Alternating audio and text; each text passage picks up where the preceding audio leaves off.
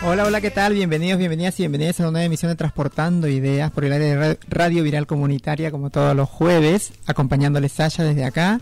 Eh, Fran está viajando, eh, la chinita está algo complicada estas semanas. La verdad les voy a contar que la chinita está un poquito complicada de salud. Ella tiene mm, unos problemitas que, está tratando de, resolver y estos estas semanas va no va a estar en el programa, ¿no? Pero y bueno, y Didi también tiene otros problemas. La verdad que la gente anda no sé si los nervios, la, la verdad, el, el, tiempo en que estamos viviendo, ¿no? Este, el dólar, el dólar que está a 500 pesos, que la verdad, eh, eh, son cosas que influyen mucho en, en, la salud de la gente, en los nervios de la gente, en las alteraciones de la gente también, ¿no? Este, y la verdad que hay mucha necesidad, hay mucha necesidad, hay mucha gente que, que no le alcanza el dinero para, para sobrevivir, para subsistir, este, y, me parece que eso también complica un poco este, la supervivencia y, y, tratar, tratar de vivir el día a día, ¿no? Y, los nervios también, todo, todo este, repercute en la salud, me parece, ¿no? Este, bueno, Didi tuvo otro problema también, este, de, de, inseguridad, se podría decir también, que es otra cosa que estamos pasando también en estos momentos, mucha inseguridad en el país, este, como mi caso que también conté la, la semana antepasada, pero aparte de eso hay mucha inseguridad, muchos robos, muchos asesinatos, este, mucha gente asesinada por, por un celular, eh, gente mm, asesinada por, por, por, por, por cualquier cosa, ¿no? Por, por, por una bolsa, por no sé, a veces hasta por mercadería te asesinan hoy en día y la verdad que es, tremendo en la situación en que estamos viviendo, pero ¿qué se va a hacer? No hay que hay que sobresalir porque no hay otro otra salida, ¿no? Para para para para lo que estamos viviendo en estos momentos, esperar, tener paciencia nada más y cuidarnos mucho también, ¿no? Cuidarnos mucho entre nosotros, nosotras y nosotros mismos también y mismes, porque mm, si no nos cuidamos nosotros, ¿quién nos va a cuidar, no? Este, la verdad que eh, el gobierno, no sé, no, no, quiero hablar mucho de política, porque este programa no es político, este, pero hay mucha gente que está insatisfecha con el gobierno de hoy en día, este, y yo también me sumo a esa, esa gente, obviamente, porque estamos en una situación, como lo, lo repito, muy complicada y, y, el mundo está, el mundo, perdón, el país está nervioso por eso mismo, ¿no? Pero bueno, estamos hoy día acá tratando de, de hacerles pasar un grato momento, este, eh, por ahora estoy sola, pero como les dije, estoy esperando a Frank, que está un poco retrasado, raro en él, raro en él que que, se retrase, pero bueno, acá vamos a estar eh, poniéndole todas las pilas, este, estando eh, a full como siempre, este, para que traten de pasar una tarde eh, un poquito más, este, más eh, salir de la rutina, ¿no? Y escucharnos, este, miren que salimos una vez a la semana, así que aprovechenos. Eh, primeramente vamos a agradecer a Mika que está en la operación técnica como todas las semanas, a, a Jime también que está visitándonos hoy día, también la otra operadora técnica, eh, a, a, Lili que está en la, mm, ay Dios, tengo todas las cosas en la cabeza, en la dirección artística, ponemos, ponemos dirección artística del programa, este, y bueno, vamos a compartir nuestras redes, nos pueden escuchar directamente desde la app de Radio Viral, descargándose desde el Play Store Radio Viral Comunitaria, escucharnos directamente desde ahí, o escucharnos también desde la página web radioviralcomunitaria.com. Lo digo despacio porque después me retan que soy muy, muy, acelerada. Eh, radioviralcomunitaria.com. También te puedes comunicar al teléfono 47854843, 47854843, o dejarnos un mensajito por WhatsApp también al 1139557735 11 39 55 7735. Bueno, vamos con algo de música, Miquita, y regresamos a ver si está Fran acá acompañándonos. Bueno, continuamos con Transportando Ideas, escuchamos una hermosa canción de Natalia Jiménez, Creo en mí. La letra dice, ya me han dicho que soy buena para nada y que el aire que respiro está de más. Me han clavado en la pared, dice, contra la espalda, he perdido hasta las ganas de llorar, pero estoy de vuelta, estoy de pie y bien alerta. Eso del cero a la izquierda no me va, dice, ¿no? Creo, creo en mí. Obviamente tenemos que creer en nosotros, ¿no? Si nosotros no creemos en nosotros, ¿quién va a creer en nosotros? Eh, tenemos que que ser positivos en la vida, ¿no? Así nos, nos tropecemos, vamos a levantarnos y a, a, seguir adelante con nuestra vida, ¿no? Y bueno, contándoles que vamos a empezar contando a, ustedes que el día lunes, ¿no? Es feriado, es primero de mayo, el día del trabajo o el día del trabajador. Y les voy a contar algunas cosas mientras que seguimos esperando a Fran, eh, lo que se necesita, ¿no? Saber en todo establecimiento educacional, que es la escuela o espacios laborales, que sea público o privado, que se debe para, para garantizar la no discriminación de, de sus integrantes, ¿no? eh, vamos a decir algunas recomendaciones, que lo principal es interiorizarse sobre, sobre las identidades de género y las realidades de personas travestis y trans, eh, solicitando charlas de capacitación o expertos o organizaciones travestis y trans, ¿no? que es lo que siempre este, reclamamos este, desde acá, desde la radio, que la gente que, que emplea o, o los compañeros de trabajo tienen que tener capacitación para, para, para poder este, compartir el, el espacio laboral con, este, con las personas trans y travestis, ¿no? Este, después, otra cosa, trabajar colectivamente la permanencia de las personas travestis y trans, teniendo siempre en cuenta sus trayectorias vivenciales. Para ello es imprescindible la formación anticipada sobre las realidades travestis y trans. Después, Preguntar siempre a las personas travestis y trans cómo desean ser llamadas o tratadas, o, o llamados y tratados. Eh, llamar y tratar siempre a las personas por su nombre y pronombres de elección, tenga o no hecho el cambio registral de género, ¿no? Este, mm, eso es lo que siempre reclamamos también, que, que la gente, por ejemplo en el hospital, ¿no? Yo, este, hace, ¿cuándo fue que fui? El día martes, este, fui al hospital a donar sangre, de pasada cuento que fui a donar sangre, así que, este, felicitaciones para mí. ¿Cómo está Fran? Te, acaba de llegar Fran. Bien, tarde. Bien, bueno, me, dice, me dicen que te cambies el micro. bueno, ahora después seguimos hablando. Eh, bueno, como le contaba, fui a donar sangre y, y la enfermera salió ¿no? a, a llamarme por... La, y me llama por mi apellido y mi nombre. Y yo la reté, le dije, no se dice el nombre más, le dije, se llama por apellido, porque obviamente, me, bueno, la, la, la, enfermera no sabía mi identidad de género capaz, ¿no? Pero igual uno se siente mal en ese momento. Fran, ahora sí, bienvenido. Ahora sí, ¿se me escucha? Sí. Genial. Eh, claro, pero la enfermera pregunta, ¿ya te había visto o llamó así? No, no, no, llamó así como claro, porque se, después se avergonzó. Claro. Se avergonzó cuando yo le dije tiene que llamar por apellido. Porque tampoco no va a saber quién es la persona que claro, está. Sí, Pero sí. es innecesario decir el nombre, digo yo, en esto, en estos tiempos. Yo la, la reté, casi le dije, se dice el apellido nada más. Eh, perdón, este, esta, como, este, ¿no? ¿O qué te parece a vos, no? Es sí, una ley de la, la, ley de identidad de género dice eso, me parece. Bueno, es como lo, lo, lo acabo de decir también la, la, la, falta de capacitación que tienen algunos enfermeros por ahí también, ¿no? Sí, no, por... yo creo que, como vos decís, es algo que todos los días eh, hay que aplicar incluso en ámbitos donde uno no se lo espera o no lo piensa, ¿no? Antes. O sea, un montón de gente que venía trabajando siempre de la misma manera, de repente se encuentra claro. con una persona trans y dice, ah, esto está mal. Claro. Porque nunca le había pasado. O por eh, ahí ya le quedó de elección esto ya. Ya, claro, ya para sí, la ojalá, ojalá ahora llamé por apellido. No, pero que... ¿sabes qué es lo que pasa? La bronca que me dio que siempre llamaban por apellido a todo el mundo. Y justo a mí me llamaron por mi nombre y me sentí la verdad avergonzada porque fui con un grupo de, de, de compañeros de, de, la radio, claro. perdón, de la radio no, del comedor, este y, y, bueno, me dijo, yo la verdad que la reté, me sentí mal, pero bueno, ya está, ya pasó. Este, es como dice, como dice esto, capacitar a las personas que, que del trabajo, ¿no? Después, incentivar el acceso a la educación si la persona así lo requiere, acompañando el proceso. Leer materiales educativos referentes a personas travestis y trans, de ser posible de autoría travesti y trans. Eh, establecer diálogos periódicos para saber cómo transita la persona el espacio la persona el espacio laboral o educativo no permitir ninguna forma de violencia ni discriminación eh, abordar la discriminación eh, y por, por, orientaciones sexuales, identidades de género y expresiones de género no cis-heteronormativas. ¿Qué palabras, eh? Cis-heteronormativas, unas palabritas, debe ser abordado transversalmente por todas las personas trabajadoras del lugar. Bueno, lo importante es sentir, sentir hacer sentir cómoda a la persona que está trabajando, porque por algo estamos luchando, porque eh, lamentablemente siempre eh, escuchamos y tenemos también algunos, este, algunas historias de algunas personas que tuvieron el trabajo y lamentablemente la otra vez contamos también de una médica, si no me equivoco, enfermera que tuvo que salir salirse de ese trabajo porque la trataban mal, ¿no? Mm. La, la, encargada o la superior a ella, ¿no? Y sí.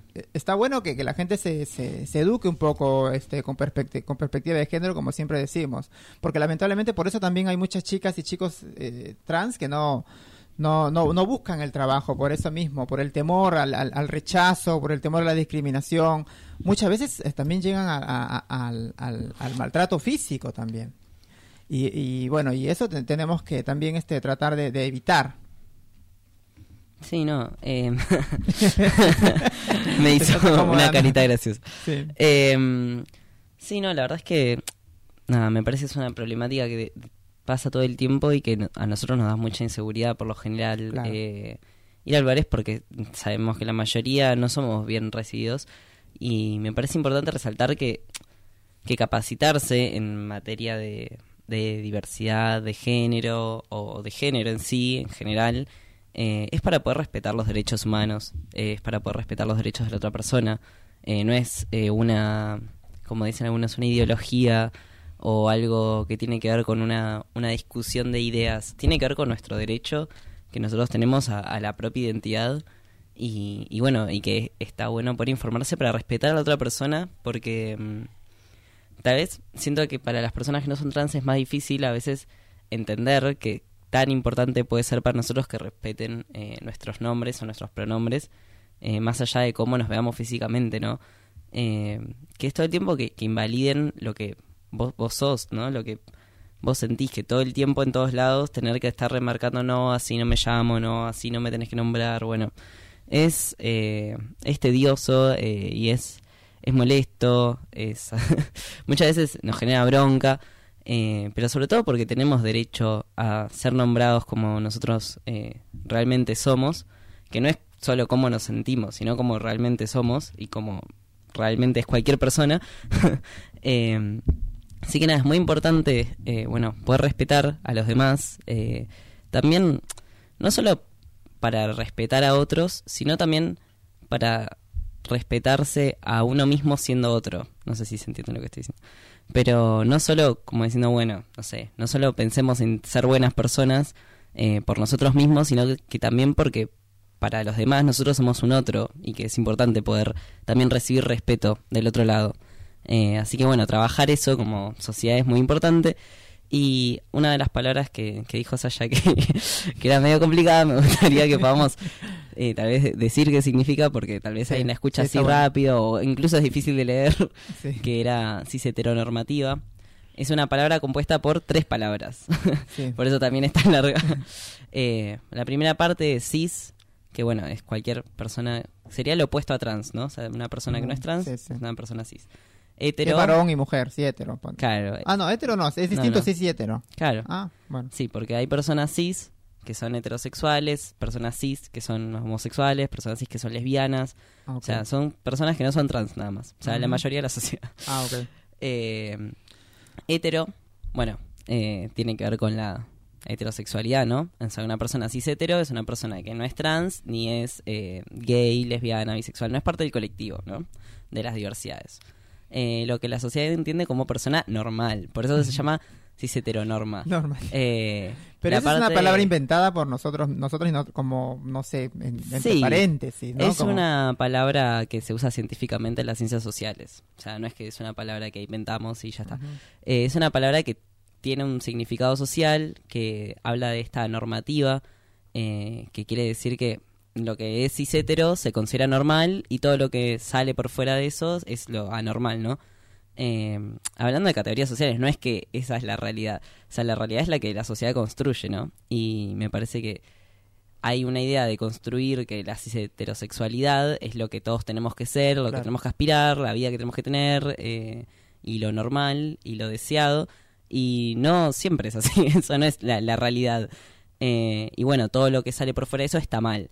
Entonces nosotros venimos a plantear que nosotros no estamos mal, lo que está mal es que haya una cis heteronorma, ¿no? Que, que haya una normativa de que tenemos que, que, ser normales y para ser normales tenemos que ser cis heterosexuales. Eso no es real. Nosotros podemos ser, o sea, ¿qué, qué es ser normal, no? Eh, eh, o sea, ser normal es, ser un, un, violento porque, no sé, porque no, porque sos gay, eso es lo normal, eso es lo que está bien, digo.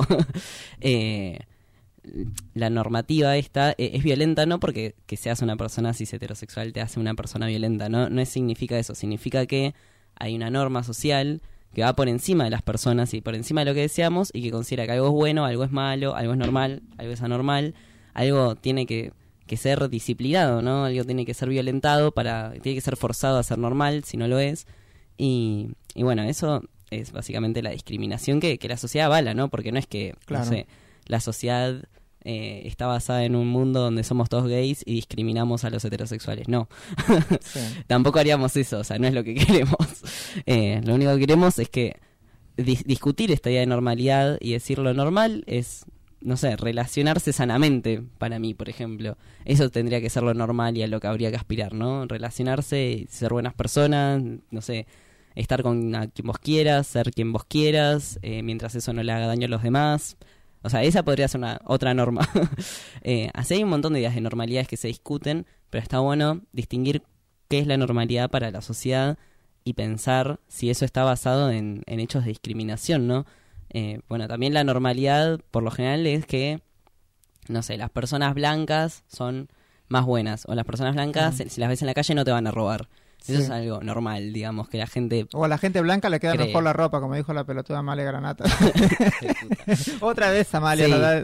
O la gente, no sé. Así en un montón de hechos de discriminación. No, la gente gorda es fea, la gente tal forma también está mal, no es normal. Tenés que, no sé. Bueno, lo mismo se ve en la ley de talles también, que no, no hay mm. ropa este para gente obesa o gorda, ¿no? Yo, por ejemplo, no encuentro ropa ya para mi talle. Y hay, que, hay que buscar. Ah porque tendría que haber una ley para que haya en todos los lugares, ¿no? Porque discriminamos, porque decimos a la gente que tienen, la verdad que sí, eh, que tienen que normalizar, entre comillas, sus cuerpos para entrar en lo que la sociedad les pide, ¿no? O sea, los modelos encima están hechos a base de esos maniquí, que, que son como recontrahegemónicos y que los, no son cuerpos reales. No son los cuerpos de la mayoría de las personas. Tendría que ser ropa para las personas, no para, para comercializar, para producir, para vender más. Bueno. Hay lugares especiales donde venden ropa especial, pero tendría que ser en todos los locales. Encontrar. ¿Vos por qué te tenés que poner una ropa que está ahí específicamente cuando vos podrías elegir algún vestido, algo que te guste en, en otro negocio y podértelo comprar en el talle que vos sos? No, tienes por qué ponerte la ropa en que usan los gordos, ponele, ¿no? Sí, sí. Que aparte, bueno, eso, o sea, la, variedad, el gusto, la identidad también es poder elegir también, ¿no? Como uno se ve, cómo se viste, cómo se maquilla, o no se maquilla, bueno. Eh, nada, me fui muy por las ramas, pero me pareció importante entender qué es la cis heteronorma, porque es algo que se suele decir mucho dentro del colectivo y que a veces eh, uno dice, ¿qué carajo es esto, no? porque usan estos términos tan difíciles? Pero bueno, es para poder explicar algo que es bastante complejo, pero que una vez que uno creo que, lo logra entender o que lo logra ver, eh, cómo la sociedad intenta disciplinar a, no sé, desde los niños lo vemos, ¿no? Tipo esto de, Falta mucha educación. mucha educación para terminar con la discriminación, la ESI, que estamos exigiendo también hace mucho, porque acá me lo noté, la cis, heteronormalidad eh, me parece que tiene más poder ahora. Poder en los medios, poder en, mm. en, en la calle, este, porque a ellos sí los protegen, a ellos y ellas, ¿no? Los protegen. Sin embargo, a, a nosotras y nosotros y nosotros que estamos, este, que somos, podríamos decir, este, los, los más débiles, ¿no? Porque, este, a, nosotros y nosotras nos están, este, discriminando. Sin embargo, estamos solas y solos, se podría decir, y soles, porque, bueno, tenemos la identidad que, sin embargo, no sé, no sé en dónde está, se lo guardaron debajo de la almohada porque no, no veo, este, que, que se respete porque imagínate que en la tele salgan a decir estupideces sobre la identidad de género o eso y que nadie diga nada, eh, en lugar de, avalar una educación sexual, una educación este, que, muestre, que enseñe que, que existen las personas trans, que existen las personas este, eh, lesbianas, las personas este, gays, ¿no? Y que no estamos mal. Claro, y que no estamos mal por, por, por querer ser mujer, por querer ya, que me llamen como yo quiero, ¿no? No, yo quiero eh, que me digas que soy una mujer trans o yo quiero, o vos querés que te digan un hombre trans, este, y, y así es como vos querés que te llamen, ¿no? No, van a salir a decirte, no, vos sos mujer porque yo quiero que seas mujer, o vos sos hombre porque yo quiero que seas hombre. No, aparte, ¿en qué les afecta, no? Pero bueno, así es, así es esta gente, Sí, aparte de que no es una creencia personal, ¿no? es como, ay, no, yo creo que las personas trans no existen o están mal. No, no me importa. Yo tengo un derecho de existir y es un derecho humano y me lo tenés que respetar. Tipo, no me importa lo que pienses. Claro. Eh, no es una discusión como de ideas, sino que va más allá, que tiene que ver con los derechos. Sí. bueno. Si no tuvieron cívica. Ah.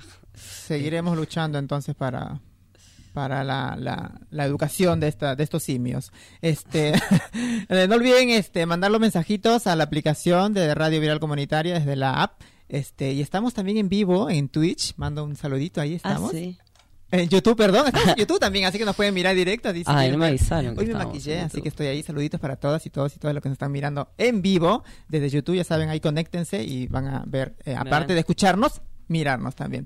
Vamos con algo de música y regresamos con toda la información.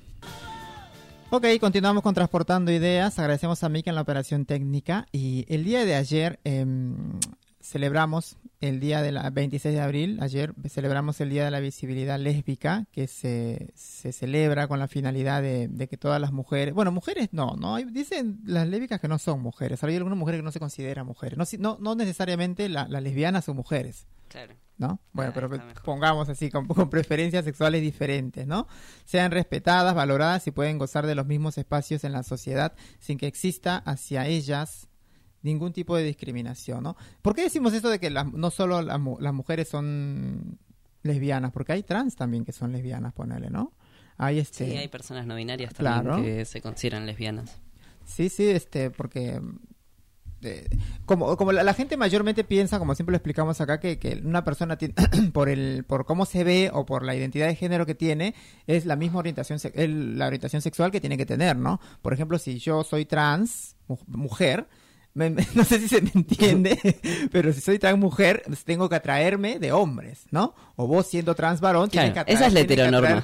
claro, pero no necesario, pero la, la diferencia es que nosotros y nosotras y somos trans. Entonces la gente piensa en su cabecita que nosotras, por ser trans mujeres o, ser trans varón, tenemos que ser heterosexuales. Y no siempre es así. Este, yo podría ser, que no lo soy, por favor aclaro, este, yo soy, yo podría ser una trans mujer y gustarme las mujeres también. Claro. Sí, eso es, antes no se veía, pero ahora sí se permite. Ah, no, antes no sé, sí, capaz que había antes, ¿no? Sí, obvio. Pero como que estaba muy, este, muy escondido, por ahí hay cosas que estaban muy ocultos en el placar que ahora, capaz que ahora más, sale, ¿no? Este, y Fran, por ejemplo, ya nos contó que él es, este, varón trans, pero es bi. Claro. Es bisexual. Así que, este, por eso que ahora dicen que las lesbianas no necesariamente son mujeres, sino que, bueno, hay mujeres también que no se consideran trans. Bueno, el Día de la Visibilidad Lésbica nace en España, dice, en el año 2008, gracias a las acciones del llamado movimiento LGBT esta celebración busca visibilizar a todas las mujeres, bueno, otra vez las mujeres, que alrededor del mundo tienen derecho a vivir y ocupar espacios que sean igualitarios y donde no exista la discriminación, ¿no? Por lo que luchamos todos los días del año y de los años. El colectivo decidió unirse y alzar su voz y luchan por sentirse parte de una sociedad que no siempre se lo pone fácil. Una sociedad llena de prejuicios y con un gran rechazo a las personas con gustos sexuales distintos a los convencionales, como siempre lo reclamamos desde acá. Ellas organizan marchas y encuentros destinados a promover el matrimonio igualitario, el derecho a procrear hijos a través de la reproducción asistida. Este, y bueno, ayer celebramos eso, Fran. ¿Vos tenés alguna otra información por ahí? Eh... Estás medio dormido hoy, ¿no? Sí, no, es que estaba, estaba leyendo una noticia que quería contar, pero me quedé pensando en esto del, de la visibilidad lésbica y, y, también estoy muy confundido porque la gente que nos está viendo por YouTube verá que de repente hay bananas en la mesa. hay bananas, nos invitaron bananas. Sí. Y, están baratas, se ve que están baratas. Muy confuso. no, sí, aparte justo estaba... Sí, tengo ¿A qué hora te levantaste hoy? Mira, yo estoy desde las 4 de la mañana despierta. ¿eh? Pues, ¿qué, mira que estoy... de la mañana no pude dormir más. me, levanto, me levanto a las 4 de la mañana y ya no pude dormir más, no pude pegar el ojo. Y aparte me tenía que levantar a las 6 de la mañana este, y dije, si me duermo a las cuatro y media ya no me, ya no me levanto, me levanto a las diez. Así que dije, me voy de corrido. Y sin embargo, mira, también estoy hecha miércoles, pero tengo que... Bueno, pero hoy te vas a dormir temprano. hoy me voy a dormir temprano. No, no me levanté tan temprano, pero, va, no sé, a las nueve. Eh, a las cuatro. El trajín de la calle, eh, seguramente, ¿no? Sí, no, tengo mucho, tengo muchos trabajos de la facultad que una veces, viste, subestima cuando estudia artes y dice ah, no es nada tener tarea de pintura, no es un montón, es un montón de pintura todo el tiempo. Eh, así que nada, me desperté, estuve ahí pintando, llegué un poco tarde acá, sí, estoy cansado. Pero bueno, no hablemos tanto de mí. Ah. Eh, no, me quedé pensando en el día de la visibilidad lésbica, pero la verdad es que no sé si tengo mucho para aportar. Eh, solo esto, que, que sí conozco varias lesbianas que no se identifican como como mujeres. pero muchas que sí también.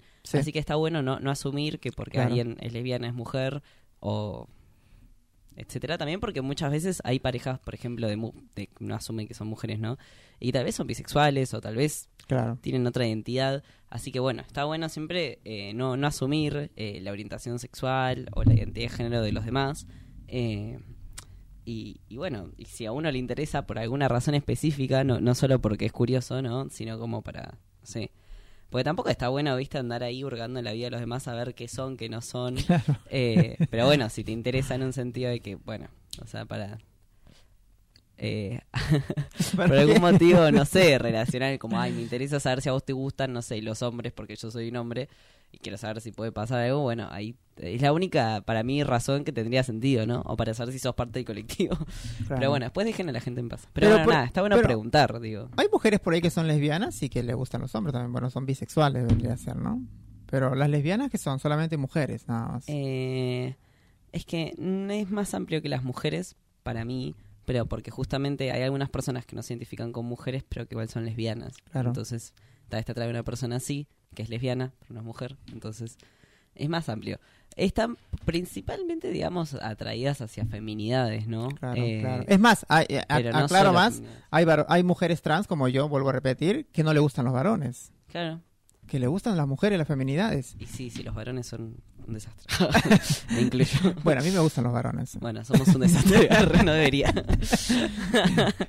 este... Eh, no, bueno, eh, la otra, la noticia que les quería traer, ¿Sí? que es eh, una noticia bastante trágica, lamentablemente, es de un derrumbe en Floresta, que, bueno, está hubo un derrumbe de unos PHs, eh, la verdad que una tragedia, falleció un joven de 19 años y una niña de 12 años eh, y se está buscando a una señora de 71, de 71 años que todavía no, no se encontró, pero bueno, están buscando en los restos, digamos, de, de la del derrumbe, no sé, de, entre los cascotes y eso dijeron que por ahora no encontraron a nadie. Eh, pero bueno, la situación la verdad es que es muy crítica, hubo muchos heridos, eh, tiene que ver con también eh, familias, eh, que, nada, lamentablemente pasó esto y que tiene que ver a más a grandes rasgos de cómo se vive ¿no? en, la ciudad, ¿no? Estaba leyendo que hay un 20% de casas que se viven en lugares tomados o en la calle o en situaciones de mucho hacinamiento, que la verdad es, es terrible, es la realidad de, de todos los días, ¿no? También, bueno, con lo caro que está alquilar, ¿no? Vos no sé si si alquilás o no, si no, no, Yo menos mal no, no alquilo por ahora. Qué bueno. Eh, pero sí, los alquileres son, son una locura y el 38% de la población alquila y hay más de 200.000 viviendas vacías en Capital. Es decir, hay 200.000 casas que están vacías que podrían estar... Que podrían ser hogares, ¿no? Que podría vivir gente. Eh, sin embargo, eh, las prefieren para especular, para hacer negocios y, bueno, y no para, para lo que realmente es, es una casa, ¿no? Que, para habitarla. Eh, así que bueno, ah, acá está mejor el dato. 20% de la población vive en villas, inquilinatos, casas tomadas ah. o en situación de calle. Eh, bueno, esto tiene que ver con una política ¿no? del gobierno de la ciudad de todo el tiempo favorecer la especulación inmobiliaria. Se sabe que la reta es uno de los que tiene el negocio más grande de, eh, de especulación inmobiliaria de la ciudad. Eh, y hace mucho negocio con eso, ¿no? Y por eso también los alquileres están tan caros. Y no hay ninguna política de acceso a la vivienda. Me estaba fijando el otro día también, para recomendar de paso para que los que nos escuchen, que ahora hay un plan de, vivienda del gobierno nacional de vivienda joven que se pueden anotar entre 18 y 35 años en la página de, de mi Argentina. Y, bueno, van a sortear muchas viviendas en varios lugares eh, del país, no en distintas provincias. En Capital se sortean dos lugares, uno en Parque Patricios y otro en Pompeya, Nueva Pompeya. Así que nada, eh, no es tan difícil, hay que llenar unos datos en la página. Y bueno, hay unas bases y condiciones, eh, que la única razón, creo, por la que no te puedes anotar es si tenés un salario superior a, no sé, seis salarios mínimos o alguien en tu familia tiene un ingreso así, ¿no? ¿Y cómo lo vas a pagar entonces si no tenés un salario? No, no, no. Porque esos departamentos no te los regalan, tienes que pagarlo. Sí, sí. Eh, no, no. O sea que tienes que trabajar justo para pagar el departamento. No, no, tenés que no cobrar, no sé, más de 500 mil al mes, ponele. Ok. Claro, igual hay que, o un familiar, o sea, para que la, que la, gente que sí que tiene plata como para ahorrar y comprarse un departamento, entre comillas, o comprarse una casa, no, no use estos créditos. Y estos créditos son a tasa fija a 30 años máximo, que quiere decir que de acá a 30 años uno paga una cuota, pero es fija, por ejemplo, no sé, ahora empezás pagando, no sé, dos mil pesos y pagas dos mil pesos todos los meses durante 30 años, que dentro de 30 años no van a ser ni, ni 10 centavos. Claro, eh, espero que no sea tanto tanto el, el, el, como el valor o, no, porque imagínate una persona que tenga que, que, ganar 80 mil pesos para, para acceder a una vivienda. Claro, Solamente vas a trabajar para pagar la vivienda. ¿Cómo? porque esa vivienda no te la regalan. Creo que los créditos más caros eran de hasta 3 mil pesos. ¿Ah, en estos momentos? Sí. Mira, son baratísimos. Así que bueno, pero bueno, por 30 años, 40 años. Uno, ¿viste? Sale Está bueno. y, cuáles son los requisitos más o menos? Yo diría para la colectividad más o menos de nosotros y nosotros, yo creo que es, indispensable tener un cargo de familia. Hay que tener, eh, hay que estar viviendo en Cava. No, no hay que tener Cava familia. Es para gente joven, para que puedan proyectar un futuro, Ah, así bien. que es más para 18 o 35 años. Bueno, fui. Eh, no es necesario tener hijos. No, pero hay otros. Pero la verdad es que son insuficientes, ¿no? Estos, Claro, estos sí, sí, sí. sorteos. Eh, tendría que haber más y tendría que ser mucho más accesible, ¿no? No solo que. O sea, de la cantidad de gente que se anote, es más, decían que está colapsada la página, va- van a quedar muy pocos en, en estos lugares. Eh, y la verdad es que tendría que haber muchos más planes. También de la ciudad, ¿no? Eh, que se preocupen por, por el problema habitacional que hay, ¿no? Que es enorme, Claro, que sí. sabemos que la mayoría, o sea, una cantidad exorbitante de gente viene a trabajar a Capital, pero no vive acá porque no se puede pagar un alquiler. Entonces, sabemos que, no sé, más o menos entran más de 5 millones de personas todos los días a trabajar que vienen al conurbano, pero porque no es que les encanta viajar tres horas con el tráfico que hay todos los días y tomarse ocho transportes, sino porque es imposible alquilar eh, en Sí. la ciudad a comparación de, de provincia. Eh, Claro, hay gente que dice, en cuanto a- hablando del, del, del derrumbe que estábamos hablando al principio, hay gente que dice que estaba en. Eh, no estaba en, en situación de, de, de, de habitar esa casa, ¿no? Hmm. Pero, y la gente obviamente critica a las personas que vivían ahí, pero ¿dónde quieres que se vaya esa gente? ¿No? Hay gente, es gente que no tiene nada más que pagar. Que, que iría a la calle, si no- Claro, quedaría en la calle, por ahí no se sabe si ahí por ahí pagaba 30 mil, 20 mil pesos, lo que en otros lugares te cobran, este, eh, no, no baja de los 100 creo, lo- el alquiler en, en, en capital, en un departamento, bueno, 50, ponele, pero lo que pasa es que te, te piden también tres meses de adelanto, te piden este, eh, ¿cómo se llama esto? Garantía, ¿no? No, no entiendo cómo Sí. vas a alquilar sin garantía, si no tenés propiedad, como tenés que buscar Sí, algún no, tenés conocido que que tener tenga. plata para alquilar. Claro. O sea, eso es algo que Claro. Y ahora es muy difícil conseguir. Sí, lamentablemente esto es, esto es por el abandono del, del Estado también nuevamente, ¿no? Porque esa gente obviamente son como, no sé, más de 20 familias o más de 200, fam- no, más de 20 familias me parece que era, ¿no?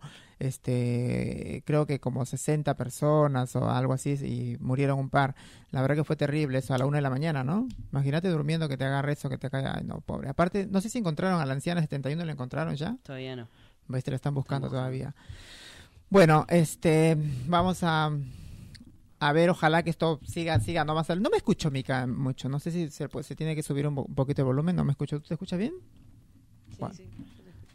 Bueno, bueno, vamos a ver si tenemos mensajitos en la app o la gente se olvidó de nosotros. De- de- primeramente mandamos mensajitos, a, perdón, saludos a, a la chinita, este, que está delicada en el hospital, espero que no esté enfermando, que no esté enfermando, que nos esté escuchando, que nos esté escuchando y a, Didi también, que también está un poquito, este, complicada. Desde acá unos saluditos también para ellas dos.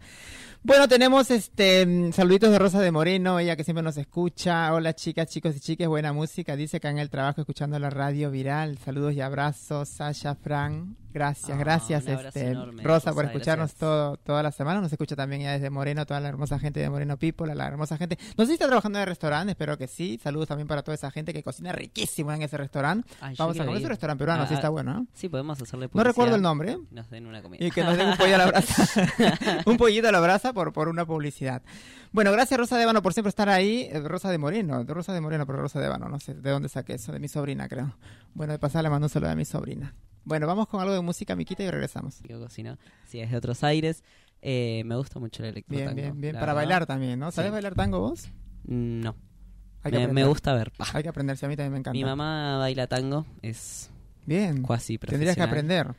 Sí, alguna vez me enseñó un poco, pero viste, no es tan fácil como que me diga, ah, si te doy una clase y ya sabes bailar tango. No, tenés que ir a la milonga y estar ahí y hacer toda una cosa, ¿no? De encontrar a un compañero o alguien o ir a una clase. Hay, hay clases, si a alguien le interesa, eh, de tango para personas del colectivo LGBT y también te enseñan según los roles. eh, Acá también hay, me parece, o no hay. Sí, hay clases de tango también acá, ¿eh? En. Montevideo. Tendríamos Bueno, que averiguar, que la- averiguar la el próxima semana le damos bien la- Eh, los datos.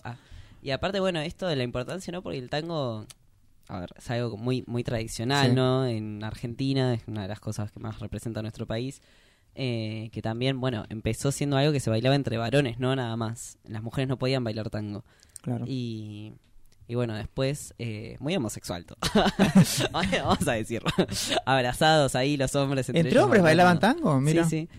Eh, Y después hacen los machitos. Sí, que las mujeres no tenían permitido bailar tango. Pero Después no. eh, empezó, digamos, a, a cambiar eh, con, con los, la- no sé, toda una cuestión histórica que ahora no tengo como el fresco como para decir bien.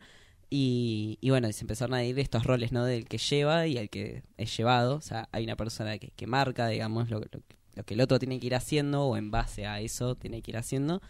Y hoy en día, por suerte, el tango está mucho más eh, moderno podríamos entrevistar a mi mamá y que nos cuente. Sí, sí, sí, está bueno. Eh, en un momento.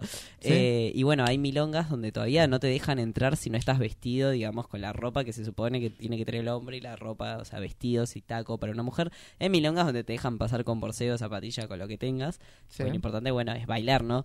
Eh, y la idea de, también de jugar con estos roles y que no sean algo totalmente estático, ¿no? No sea el hombre el que lleva siempre, la mujer la que llevada, o no aprender lo que hace el otro también. Creo que hay como a veces esa falta de complementariedad que está bueno por momentos estar bailando. Yo me acuerdo que hace no mucho vi un espectáculo que bailaban eh, dos chabones que, eran pareja así de, de baile y bailaban con una ropa que como estaba como dividida a la mitad. Entonces cuando vos los veías de un lado, uno llevaba al otro y, después giraban y como que el otro lo llevaba.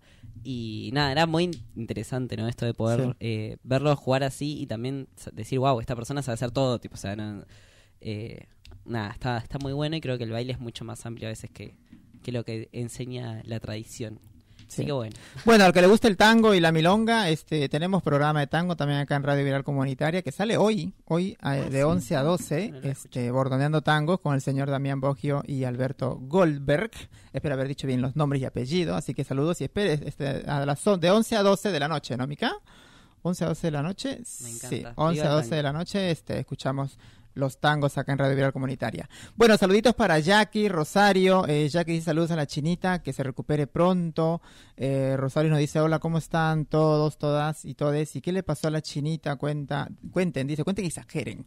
Eh, dice Jackie, espero no sea nada grave lo de la China. Felicito Sasha y Fran porque lo están haciendo súper bien la conducción de la radio. Saludos a ambos. Gracias, Jackie. Gracias por siempre estar escuchando. Siempre ustedes, siempre nos, nuestros oyentes fieles de toda la semana. Desde acá le mandamos besitos. Ya vamos a hacer unos sorteos. Ay, deberíamos. Unas bananas. no tenemos mucho para sortear, pero... Tendríamos que buscar auspiciadores para sortear para, nuestros, para nuestros oyentes. Bueno, les contamos algo a la China. No sé si la China querrá que contemos, pero está un poquito delicada. No es tan grave, no es tan grave, pero está haciéndose, no es que está internada, está este, haciéndose unos eh, chequeos, ¿no? Unos estudios, unos chequeos, este, así que está bien. Dentro de lo que cabe está bien. Este, es una señora grande, como siempre se lo digo acá, y tiene que cuidarse mucho, tiene que cuidarse mucho.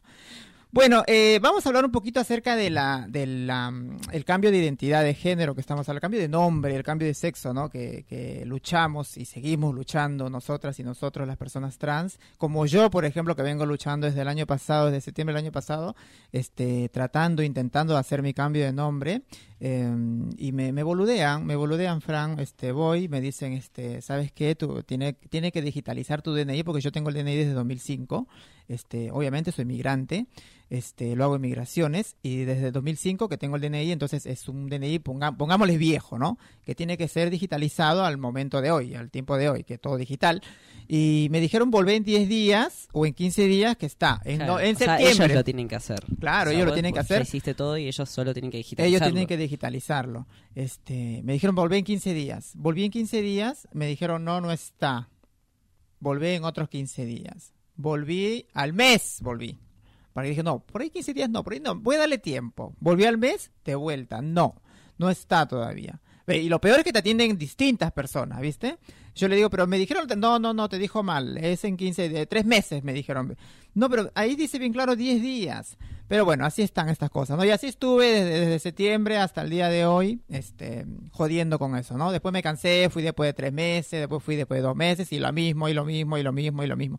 La verdad que me daba ya ganas de romper todo porque te, te, indigna y te da bronca porque pasas malas, malas, malos ratos, pasa malos ratos porque yo la verdad quiero tener mi DNI, tengo el derecho de tener mi DNI con mi nombre y con la sexualidad que yo me, me autopercibo este, y sin embargo tengo que pasar este, momentos incómodos a veces cuando hablo por teléfono, a veces cuando, eh, como lo que conté para donar sangre, también tengo que, y no hay necesidad de pasar esas cosas cuando tenemos una ley acá que no, no, se, no, no se cumple en este, en este caso por lo menos mío, ¿no? Fran también me presentó una, un amigo también que tiene, también está pasando el mismo problema, pero lo que pasa con tu amigo Fran es que él este, me comentó que no tiene el DNI eh, permanente, que es algo principal para, para hacer este este cambio de, de identidad. Claro, eh, una vez que tenés el DNI permanente, ahí digamos sos ciudadano argentino. Antes no. No, obvio, porque es provisorio. ¿Y por cuánto tiempo tenés que tener el provisorio? Tres años, si no me equivoco, no sé, tres años creo. Sí, porque uno no sabe si te quedas o te vas. Claro. Por ahí es provisorio, vienes a estudiar y te vas. Como, como hay muchos que hacían eso, sacaban el DNI este, y estudiaban y después se iban. ¿Viste? Eh, me parece que por eso sacaron el DNI provisorio, porque había mucha gente que venía por la universidad a estudiar solamente. Y una vez que estudiaban, se iban. Pero necesitaban el DNI para poder transitar, hacer cosas, ¿no? Este, y me parece que ese es el problema que tiene tu, tu amigo, que, que bueno, me, recomendó unos abogados que tiene, pero como que me dijeron que mi, mi caso por ahí no, no es tan complicado.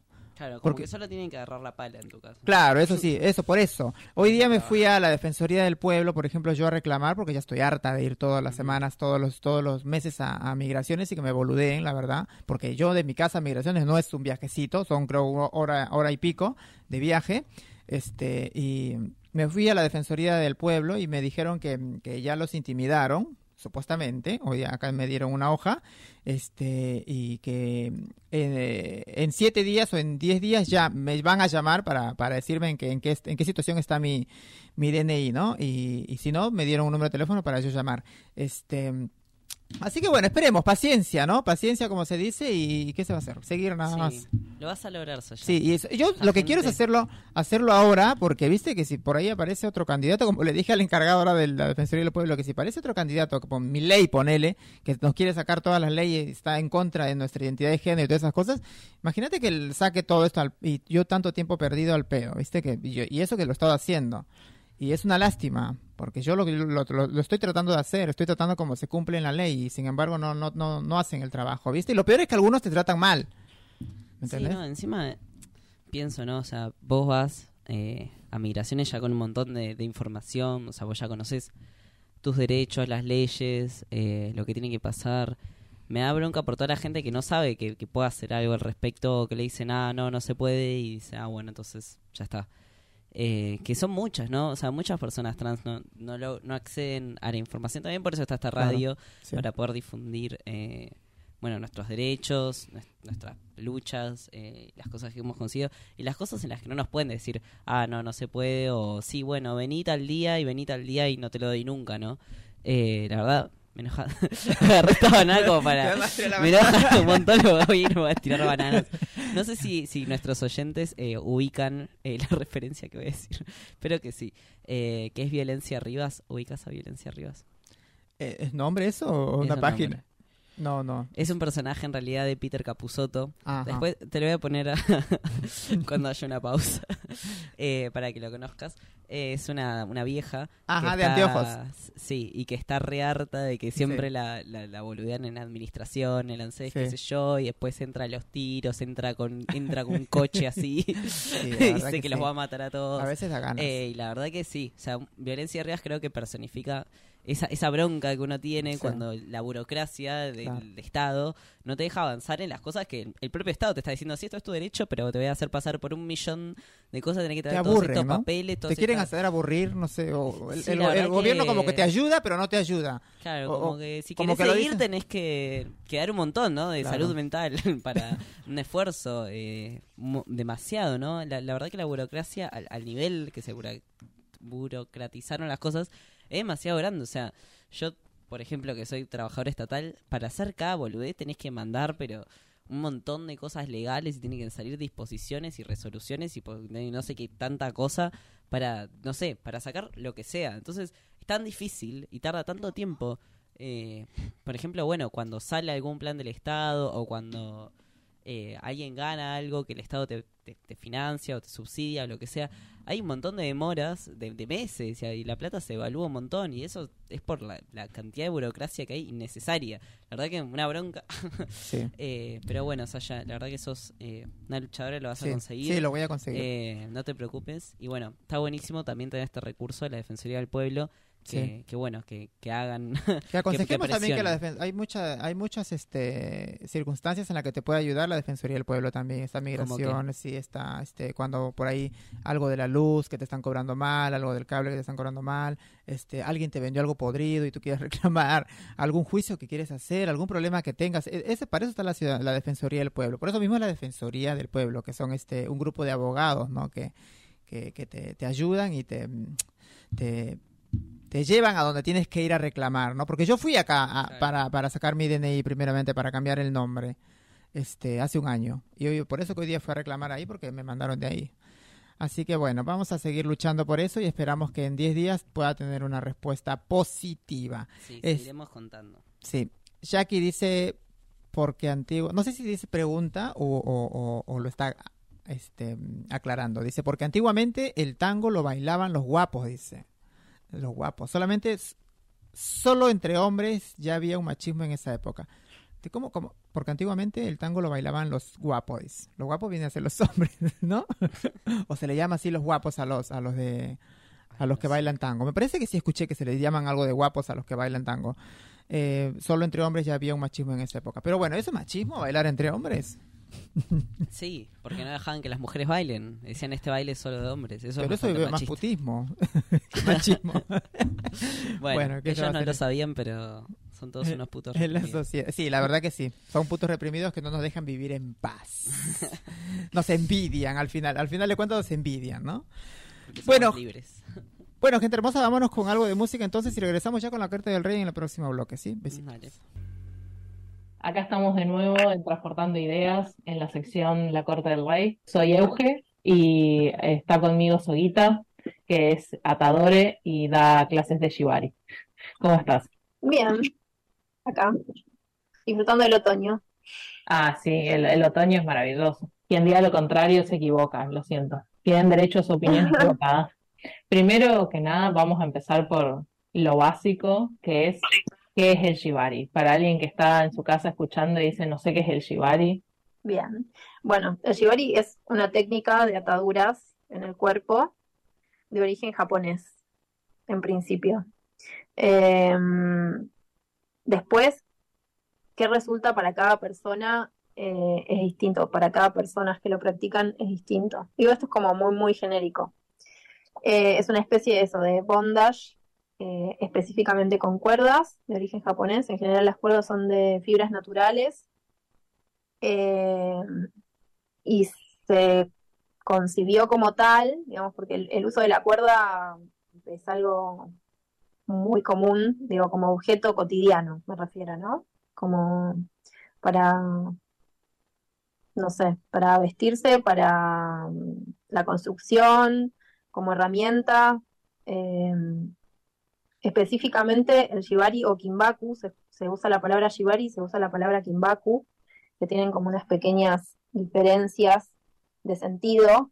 Eh, a veces son difíciles de traducir porque la construcción del lenguaje eh, es muy distinto al nuestro, digamos. Tiene una cosa como muy poética y muy llena de imágenes para mí.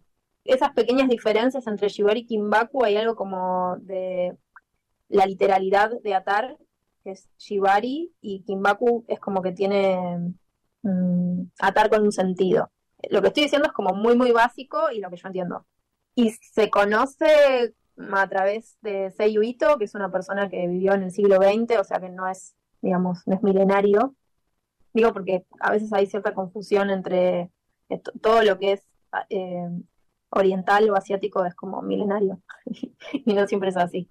Eh, el shibari como lo conocemos hoy fue variando un montón también, ¿no? El shibari moderno sería o, actual fue variando mucho. ¿Y qué, qué significa eso cuando hablamos de ataduras, de atar a otra persona? Desde el punto de vista literal y técnico hay como una cierta cantidad de cuidados. Básicamente el shibari se entiende como una práctica de riesgo, ¿sí?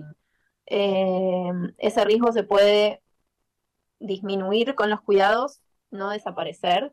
Digo esto porque es, es re importante. A veces cuando hablamos como, bueno, de espacios seguros, prácticas seguras, cuestiones, a mí la, palabra seguridad no es una palabra que me representa desde el punto de vista filosófico, ¿no? Porque a veces hay personas que están hablando de, seguridad en las prácticas y en realidad en mi entender, están hablando de cuidados.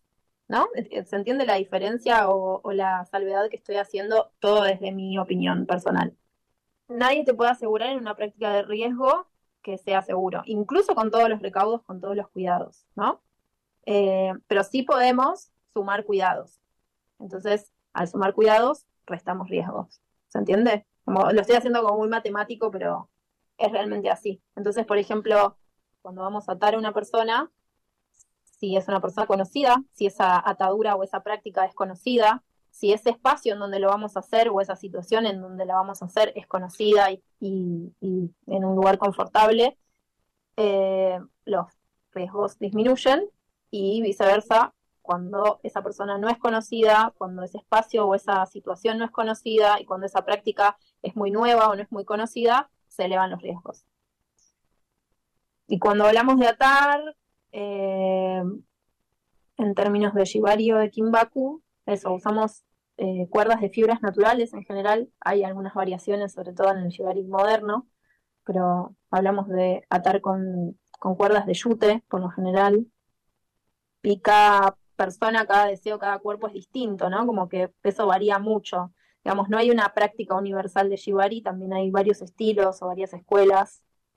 Eh, que todas vienen de Japón. No es lo mismo Yukimura que Akechidenki, por ejemplo. Son personas que ya fallecieron, pero que ataban eh, y que cada, cada uno tenía como su estilo, por decir.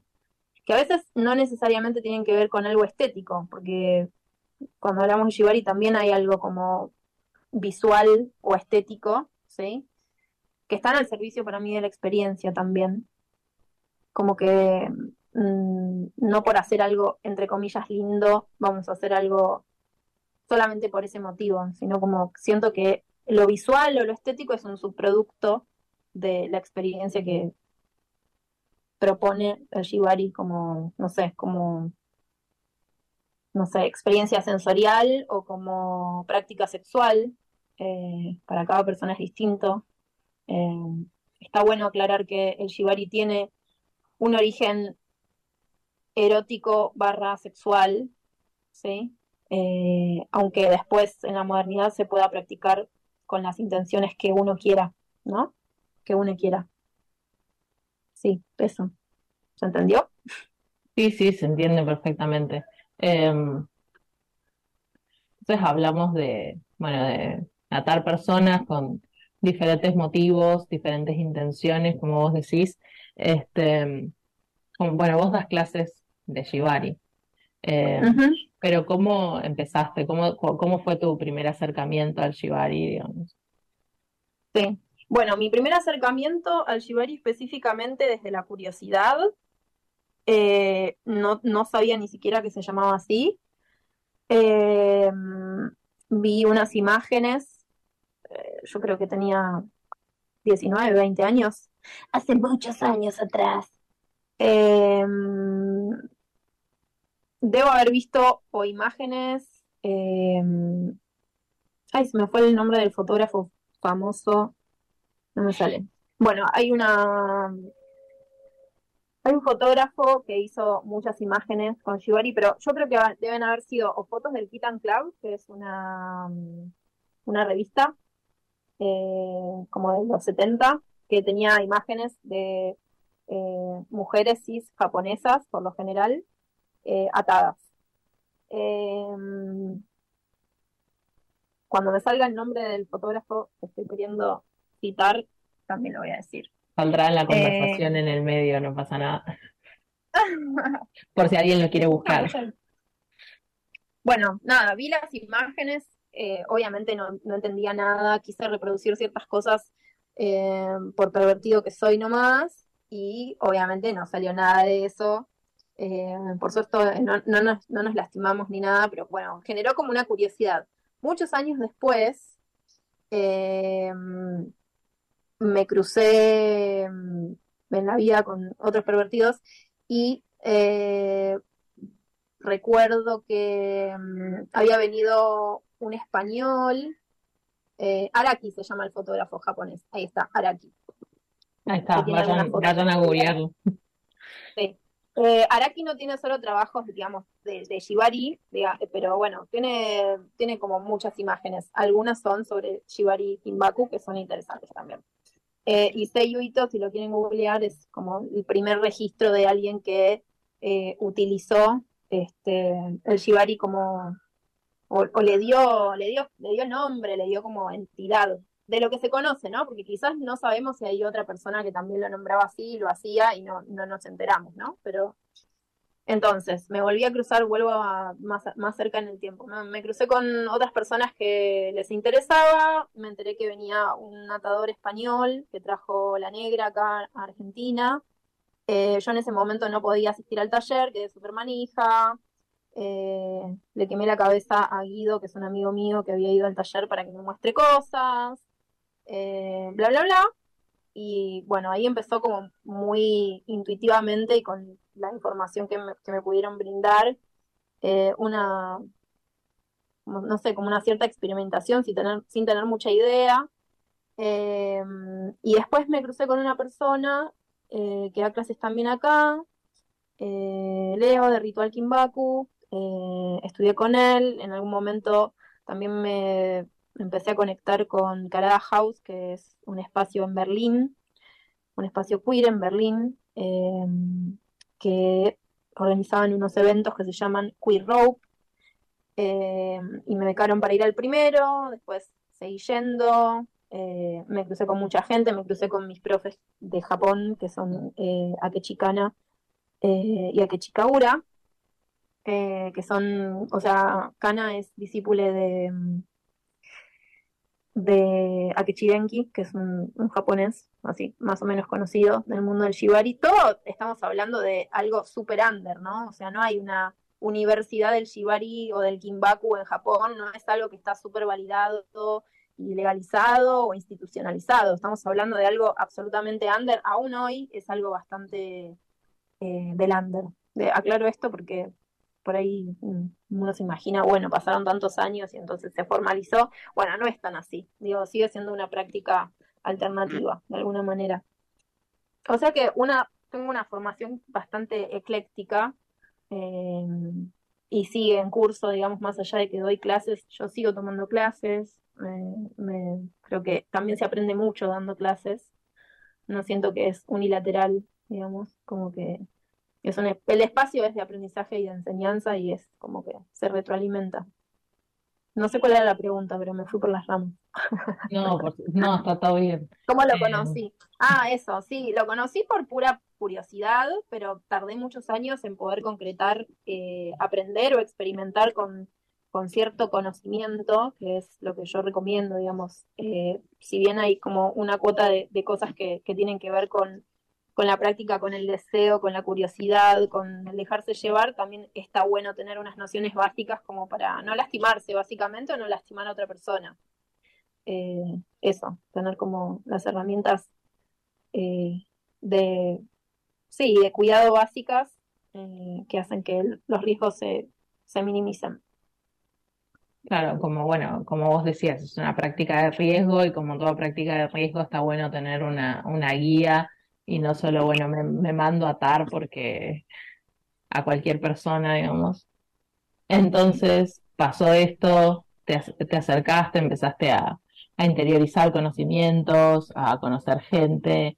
Eh, me imagino que la, la comunidad eh, de Shibari, bueno, en Argentina y en otros lugares también facilitó mucho este, este proceso, me imagino. Sí, hay como pequeñas comunidades que todavía no se terminan de, como de, juntar. En cuanto a comunidades eh, afuera de Argentina, digamos, no conozco tanto. Hay una, o sea, yo pertenezco a una pequeña comunidad, entre comillas, virtual, que digamos es, como un espacio de, de, intercambio y de aprendizaje no formal que moderan a qué chicana y a qué chicaura eh, que por cierto hay dos horas de diferencia con Japón, así que a veces me tengo que levantar a las 3 de la mañana un domingo. Háblame de fuerza de voluntad. Todo sea por el Shibari. Todo sea por el Shibari. Y que pertenecen personas, o sea, personas de diferentes partes del mundo, hay que decirlo, la mayoría son de Europa, Estados Unidos eh, y Oceanía, más específicamente Australia. O sea, yo tengo la suerte y el privilegio, digamos, de estar ahí siendo la única persona, no solo de Argentina, sino de Latinoamérica, básicamente. O sea, eh, es, qué sé yo, y es, pequeña la comunidad. Y ya les digo, es una comunidad virtual, o sea, nunca les di un abrazo ni nada. Es re loco como después de años siento que son mis amigues eh, y me siento querida. es loco eso, pero bueno, se puede lograr. Y acá, o sea, es como que nos vamos cruzando, eso, como por ahí gentes con otros talleres, con otras personas que dan clases, y se va como, creo que está en formación todavía la comunidad. Eh, o por ejemplo, no espacios que no son específicamente solo del Shibari, sino de muchas prácticas alternativas. Nos vamos cruzando comunidades y se van generando eso, comunidades más grandes también.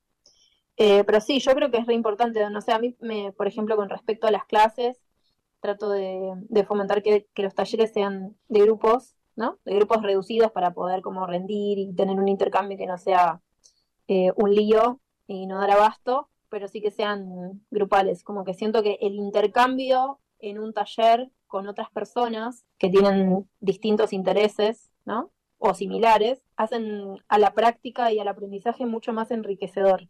Me parece, o sea, lo pienso no solamente específicamente con el Shibari, ¿no? Pero digo, en mi experiencia y en mi propuesta, eh, siempre está como la, idea de grupalidad y de mini comunidad, si se quiere, y cómo se van cruzando diferentes grupos también de diferentes niveles de aprendizaje. Así que sí, a, tu pregunta sobre si ayuda a las comunidades, yo creo que es esencial, no solamente ayuda, sino que te hace dar cuenta de eso, que no sos el único viejo verde que anda por ahí. Muy, muy importante encontrar otros pervertidos que quieren hacer lo mismo que nosotros. Sí, sí, e incluso eso como de, bueno, me pasó esto, tuve esta lesión o tuve esta cosa, eh, no sé, esta experiencia increíble, zarpada que me gustó por haciendo esta cosa, o mirá, yo tenía esta expectativa y me di cuenta que con muy poco puedo hacer cosas súper intensas, con muy poco entre comillas, digo, ¿no? Técnicamente hablando, como que a veces quizás como solo atarle las manos a la espalda a alguien, ponerle suavemente la mano en el cuello o pasarle las, las cuerdas entre los deditos del pie, que es una es una piel como poco estimulada, poco explorada entre los deditos del pie y de repente tipo puede ser un montón para alguien, ¿no? Como que no hace falta ser el máster del shibari para hacer cosas como súper intensas, eso, eso también está bueno, porque hay algo como de lo visual muy espectacular, de las suspensiones o de, sí, como de, de, prácticas como muy intensas y muy estrambóticas visualmente, que a veces no tienen esa traducción en la experiencia. Sí, como que no, no todo lo visual, las imágenes que para mí son un subproducto de las, de las sesiones o de las experiencias, eh, no, no, no cuentan exactamente lo que, lo que se está viviendo. En un, en un mundo en donde la, tipo, lo visual es como re importante, ¿no? Tipo Instagram, whatever, o Twitter, porque en Instagram no podemos publicar nada porque no cierran las cuentas. Vayan a Twitter, por favor.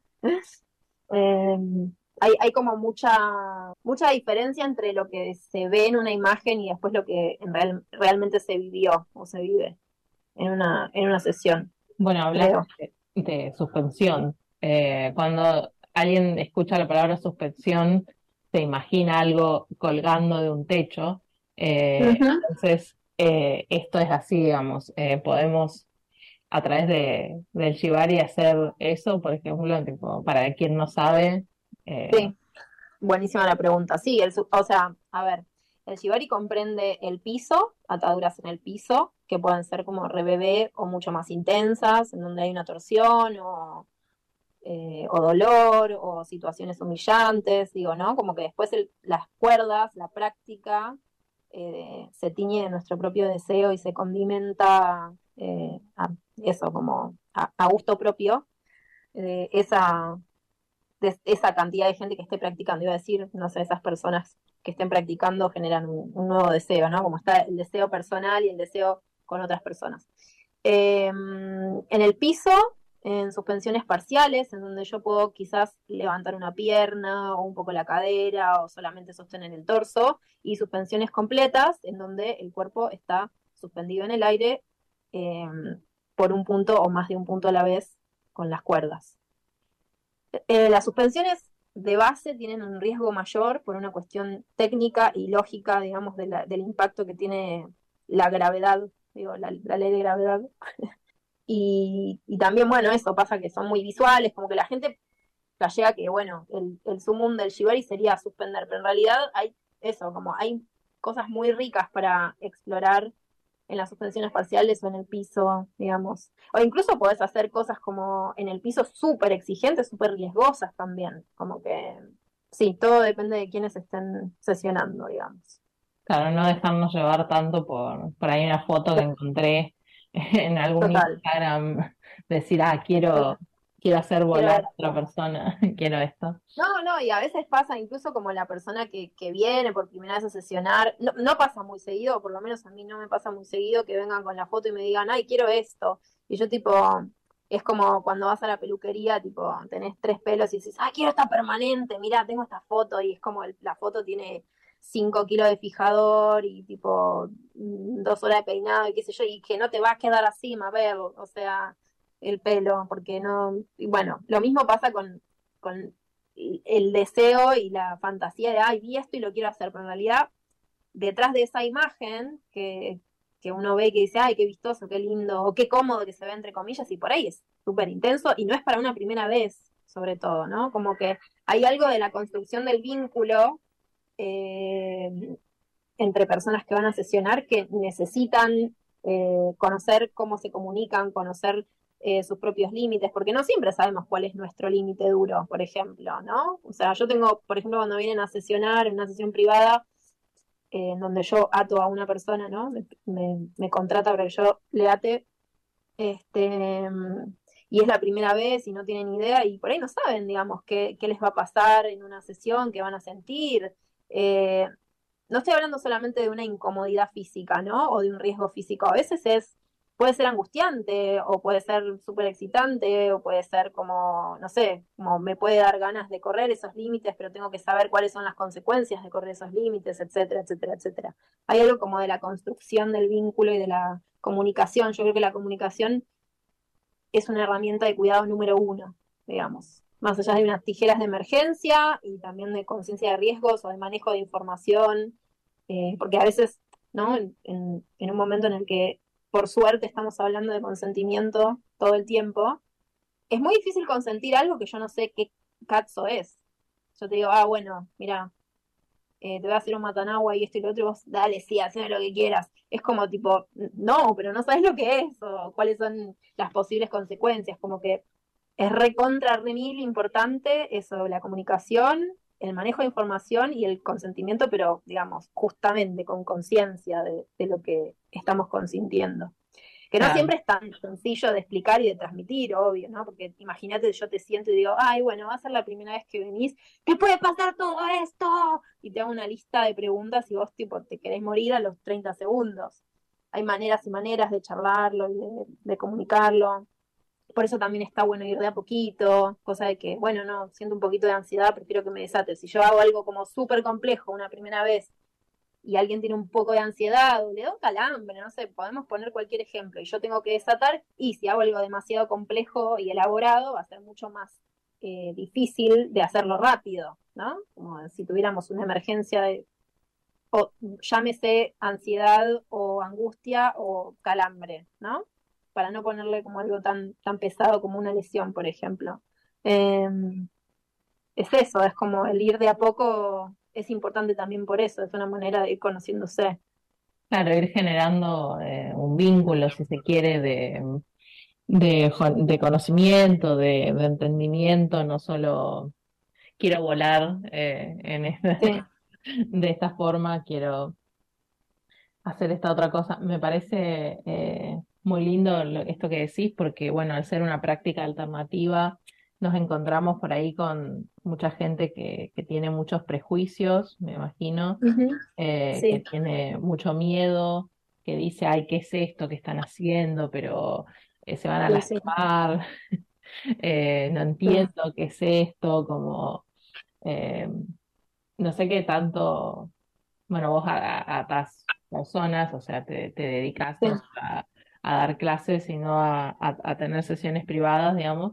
Em, no sé qué tanto juega en, eh, en, contra o a favor, digamos, ese, esas preconcepciones que tenemos sobre mm. algo que nunca, que nunca hicimos, por ejemplo. Eh, y a mí lo que me pasa es que en general si se acercan, se acercan por una curiosidad y, por lo menos no hay una, o sea, no hay un comentario de ¿qué es eso? Pero bueno, a veces me pasa que me preguntan, ¿y vos a qué te dedicas? Y ahí tipo cara de meme, como a veces me, me da ganas de contar y a veces no me da ganas, ¿viste? Como qué sé yo. O por ejemplo, si hay niñas alrededor eh, tipo ponerse a hablar de ciertas cosas que son repicantes y bueno, no, no, tipo, bueno, soy profe, viste, qué sé yo. Ah, mira, qué bien. doy clases, doy, clases. Doy clases, claro. Doy clases en general. Después, bueno, sí, sí, sí.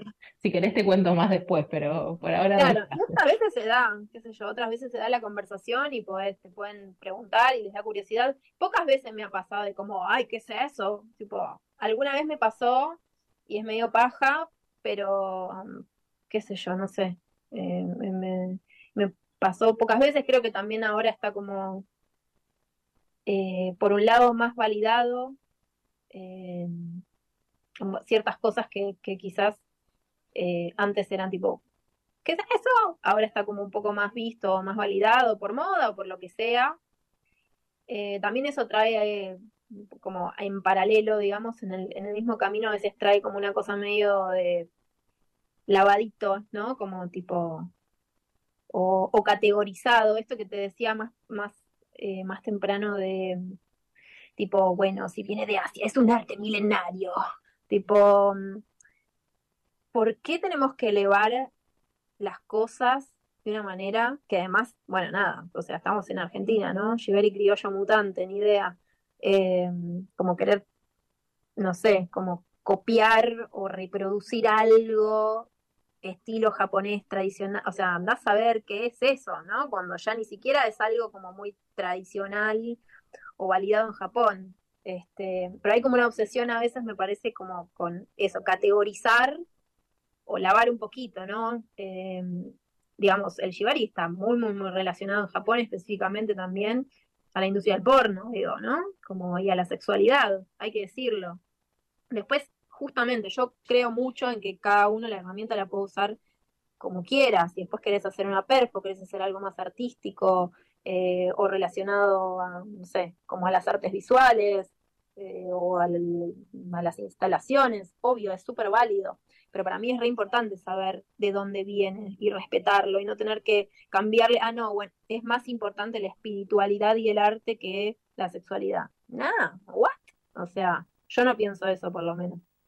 Claro, eh, una cosa eh, digamos, de, que es incluso podemos decir elitista de, de, poner una cosa por encima de la otra, pero si no es estético y, y antiguo eh, y, ceremonial, no es, no es shibari, digamos. No, claro. O sea, este hay algunas cosas. Yo creo que, que a veces tienen que ver con, mucho más con la intención y con, con una cosa no, quiero usar la palabra esencia porque andas a ver, pero como una cosa, eso, del deseo y del de una cosa no, no, no con palabras y no con imágenes, sino como más interna, que tienen que ver con eso, con el disfrute y bueno, también hay como diferentes corrientes, ¿no? Pero en general, la, o sea, los japoneses la pican, ¿qué te voy a decir? en general. Eh, claro, en general, en general sucede eso. Este, sí. me encanta. Y mm, puedo, o sea, pues yo he visto, pero no sé que probablemente la mayoría de la gente que está escuchando no, he visto suspensión de objetos, por ejemplo, no solamente de personas o ataduras a objetos. Eh, así que existe como todo un campo que también se abre con respecto a, a lo que se puede hacer, digamos, más allá de, de bueno, te, te ato las manos detrás de la espalda, por así decirlo. Sí.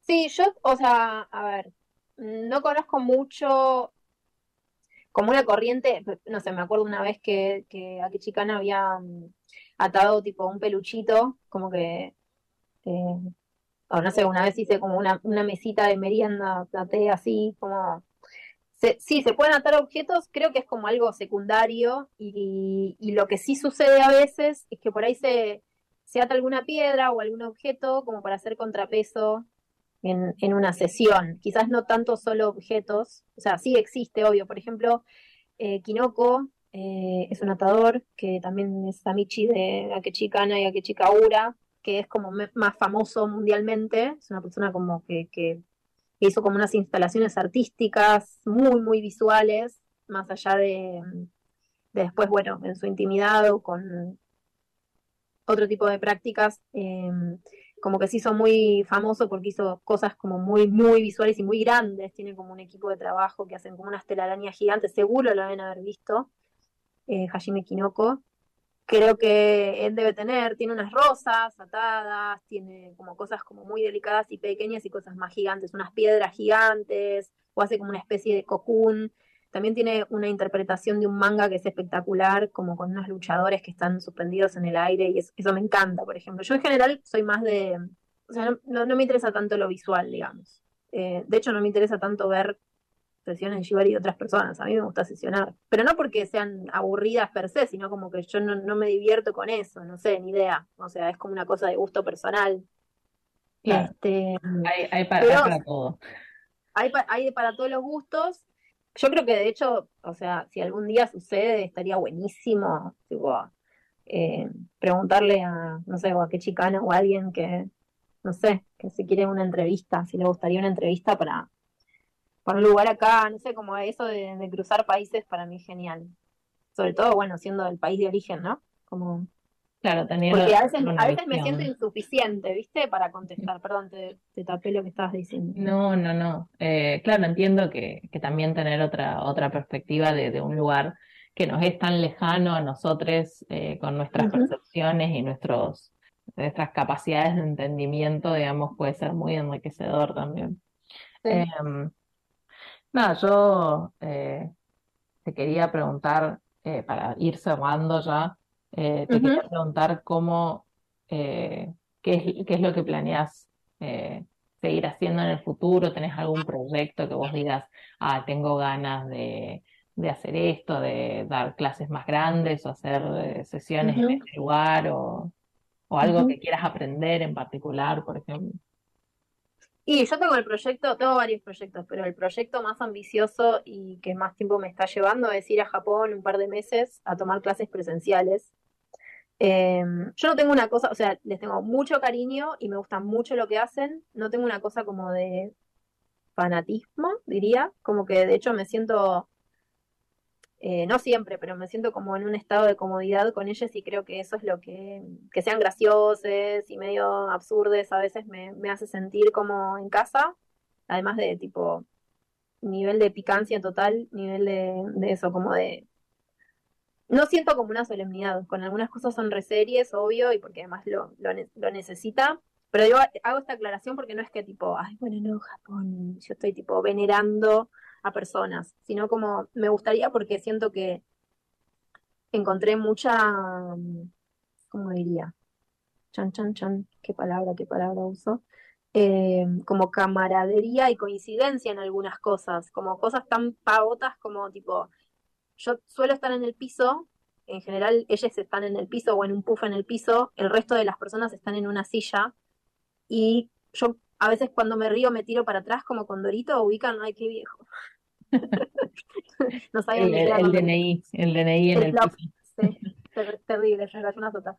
Este, y, y Cana cuando se ríe a veces hace eso, y es una pavada, digamos, ¿no? Después hay un montón de diferencias culturales, personales, etcétera, pero como hay ciertas, ciertos gestos, ciertas cosas medio pavotas que a mí me hacen bien a la vida en general, como el humor, eh, que sentí como las primeras veces que nos encontramos, o qué sé yo, porque hace un par de años que nos encontramos eh, al principio todos los fines de semana y después, bueno, más cada tanto, em, como que digo, ah, o sea, como eso, no, no es un, viste, un semidios, eh, la persona que te está dando clases o lo que sea, está ahí, digamos. Como hay diferencias obvias, una persona que hace 20 años que hace lo que hace, bla, bla, o sea. Y mi proyecto, o sea, a la pregunta que hiciste es eso, como me gustaría viajar y tipo, darles un abrazo si me dejan. Ah, me encanta. Me parece como además de tomar clases, digamos. Em, bueno, entre otros. Te quería agradecer, Sogi, por venir. Me, estoy quedando sin tiempo. Me gustaría hablar 10 horas más sobre esto. Pero te quería agradecer por venir, por estar, por compartir con nosotros esto. Y bueno, para abrir por ahí un poquito el conocimiento este de, de algo que capaz no tenemos mucha idea. Eh, así que nada, eso. Gracias. Y las puertas del programa siempre están abiertas para cuando quieras volver y contarnos, después de tu viaje a Japón, por ejemplo, todo lo que Me encantaría, entre otras cosas. Igual a mí me encanta, bueno, primero, gracias por invitarme, como que, nada, yo medio, soy medio aparato, además, seguro me olvidé de decir cosas re importantes, perdón. No, no pasa nada, este, yo sé que también por ahí en una, entrevista de media hora es difícil condensar toda la información de años de, de, de entrenamiento y, práctica y conocimiento y acercamiento a las cosas. Y no sé si hay algo más que, que quiera decir, bueno, ¿dónde podemos seguirte y ver lo que haces? Por si alguien está eh, viendo esto es interesantísimo, quiero hacer Shibari, quiero ver Shibari. Bueno, si es específicamente conmigo, soy Soita, me dicen soy Soita, eh, mi Instagram, después de que me lo cerraron 30 veces ya no me acuerdo cuál es, Soa Shibari, eh, creo que lo tienen que tipear porque estoy rebañado, pero bueno. Eh, en Twitter también, Soba Shibari. En Behance tengo muchas redes sociales porque, bueno, nos cierran el kiosco en todos lados por lógicas razones de censura. Pero creo que me van a encontrar. Este es el momento para decir que vayan a las historias de Transportando Ideas, que le tenemos etiquetada a Sogi para seguirle. Así que, bueno, ya saben, vayan, tomen clases, acérquense, que esto es, un lindo mundo muy interesante. Eh, y ahora, bueno, seguimos con el resto del programa. Gracias. Bueno, gracias. Gracias a ustedes. Que la pasen bien. Bueno, volvimos con Transportando Ideas. Em, estamos en el último bloque, me parece. Queremos agradecer a Rosa también que nos mandó un lindo mensaje. Dice, lindo el programa, tratan todos los temas y eso está bueno. Saludos a todos. Dice, muchas gracias por escuchar. Mi mamita creo que siempre también está ahí pendiente, escuchándonos toda la semana. Eh, bueno, este les hacemos recordar que estamos también a través de YouTube, a través del de la página del, nombre Radio Viral Comunitaria. Búsquenos y ahí mírenos personalmente. Miren que hoy ya me maquillé, me puse todo el maquillaje en la cara, así que ah, A mí no me gusta mucho cómo se ve, porque desde ese ángulo tan desde arriba, encima yo de costado, me veo más pelado y dice que me veo más cabezón. Así que no. La verdad no sé si es para alzarte la autoestima o bajarte lo más de lo que está. Probablemente bajarlo. Es tremenda, tremenda. Tremenda, Didi, pero bueno. Te este extraño, y te mandamos un abrazo muy fuerte. Hace falta. Aunque la semana pasada estuvo acá con el serrucho bajo el brazo. Así que, Didi, si no puedes venir otra semana, avisa este, desde ahora que me organizo. bueno, eh, este último bloque vamos a tratar de, como la gente se renueva, el público se renueva, diría Mirta Legrand. Este, vamos a. Quiero, quiero, este, a ver, eh, eh, eh, em, eh, ¿cómo se dice? Indagar en tu, en tu vida, Fran. A ver que me cuentes, este, cómo, cómo empezaste tu, tu, tu homosexualidad. Ah, me vas a entrevistar. ¿Cómo, entré en el camino de la desviación? Claro, podría decirse, podría decirse que, que, ¿cómo se llama? que ¿Cómo, no? ¿Cómo, cómo, cómo empezaste? ¿Cómo te diste cuenta de, de, tu identidad de mm. género, no? De tu orientación sexual. Eh, bueno, fueron dos cosas que creo que se entrelazaron más adelante en mi vida, como que empezaron siendo cosas como muy separadas, eh, porque no me di, me di cuenta primero eh, que mi orientación sexual no era heterosexual, eh, mucho antes de mi identidad de género. Así que, nada, me parece está bueno contar experiencias también para, para que la gente escuche, conozca. Así que me, me gusta de tu idea, allá. Pero. Eh, y más o menos, no sé. Pero vos desde, desde la edad. ¿De qué edad más o menos? Y primero, o sea, como, está la cis heteronorma, yo cuando era chico no sabía que existía la gente gay. Yo pensaba que solo existía gente heterosexual. O sea, no sabía que era ser gay. Claro. Hasta más o menos los, no sé, 10 que me empecé a dar cuenta que me decían, no, él es gay. Y yo decía, ¿qué es eso? ¿Qué me está queriendo decir? Para la gente que dice que inculcan a los niños, que les meten esas ideas, no, no. Es, claro, al contrario, todo el tiempo te mete la idea de que tenés que ser heterosexual y que no existe otra cosa. Eh, entonces, bueno, yo crecí pensando que no existía otra cosa, que me tenían que gustar los nenes, que yo, la verdad que me llevaban mucho mejor con los nenes que con las nenas. Entonces confundía que me gusten con querer ser un nene también. eh, lo cual era bastante difícil. Me gustaban todas las cosas masculinas. No me gustaba la ropa que era marcadamente femenina. Ni los vestidos, ni el rosa, ni todas esas cosas. Me gustaba jugar jueguitos, eh, jugar al fútbol. Y bueno, y estaba más con, por lo general, entre los niños, digamos, más que con las nenas. Aunque sí tenía amigas. Pero bueno, siempre sentía que me gustaban estas cosas que no eran como muy, normales. Eh, de todas formas, mi familia siempre fue súper abierta con eso. O sea, nunca hubo un problema con que, de hecho, apoyaban que, no sé, que si jugar al fútbol buscaban un millón de lugares hasta encontrar alguno donde ah, me puedan llevar. Tipo, sí, siempre, por suerte, respetaron lo que yo realmente quería y donde la pasaba bien. ¿Se dieron cuenta tus padres de, eh, chiqui, de, que eras chiquita? Sí, probablemente sí, siempre lo sospecharon. Eh, después, a los 12 más o menos, salió la ley de matrimonio igualitario. O, todavía no salía, pero se está discutiendo. Y salió en la tele y yo le pregunté a mi familia, ¿viste? ¿Qué pensaba? Yo no sabía, pero mi tía era lesbiana y estaba ahí con la novia cuando yo le ah, estaba preguntando. pero siempre decían la amiga de la tía, entonces yo nunca me había dado cuenta que era su pareja. Eh, dijeron, no, yo no estoy de acuerdo. decía, ah, bueno. Yo me casando, Claro. Mirá si no voy a estar de acuerdo. claro, o sea, después de un, como un tiempo me di cuenta y me sentía hasta traicionado. Dije, pero ¿cómo no me dijeron que eran lesbianas? Si no hay nada de malo, tipo... Eh, Pero lo que pasa es que a veces también yo quiero, no sé si es, verdad, es cierto. Bueno, primeramente quiero decir a la gente que nos está escuchando, a la gente que nos está mirando, a la gente que nos está observando, que si quiere hacernos alguna pregunta a través de la aplicación, ya saben, de Radio Viral Comunitaria, cualquier pregunta que nos quieran hacer, estamos hoy, hoy estamos aptos para contestar cualquier cosa, ¿eh? Cualquier cosa. Bueno, este, por ahí la, la, la, la, gente mayor, nuestro parentesco mayor, por ahí lo que quieren es protegernos, ¿no? Claro, bueno, sí, yo creo que, que eso surgía mucho también. Eh, de parte de mi familia en general, ¿no? Como el bueno. O sea, si bien era algo que inevitable, porque uno no puede evitar que, una persona tenga orientación sexual. claro. Eh, porque no depende de uno, ¿no? Eh, es esto también, a ver, creo que hay algo que pasa con los padres que muchas veces eh, nada, o sea, obviamente quieren que sus hijos sean felices, que claro, y aparte también el sufrimiento que, tiene que, conllevar la discriminación que existe, ¿no? Que, que sabes que, bueno, o sea, que, puede pasar también hasta desde lo más mínimo hasta un crimen de odio. O sea, que ese miedo existe y es real eh, y uno no quiere que le pase nada a la gente que quiere. Eh, pero bueno, la, forma de luchar contra eso no es intentando evitar que esas personas sean gays, sino luchar contra la discriminación, ¿no? Para que puedan ser gays tranquilos. Eh, claro, por ahí no, es, no es este evitar, sino tapar los ojos a eso también. Claro, y no, no, no hacerse los, los que no pasa nada, ¿no? Como, ay, no, no existe, ya está. Claro. Eh, claro, y, más, y más si, si, por ejemplo, tu tía, como vos contás, es, es, del colectivo. Claro, mi tía... Sabe lo que pasamos, sabe lo que pasó. Justamente, bueno. en esos tiempos eran peor, era peor todavía la situación. Sí, mi tía sufrió bastante con, con mi abuela, o sea, con, su madre en su momento. Eh, la mandó al psicólogo, tuvo que hacer terapia, no sé, tipo, tuvo muchos problemas hasta poder aceptarse, ¿no? Como, lesbiana.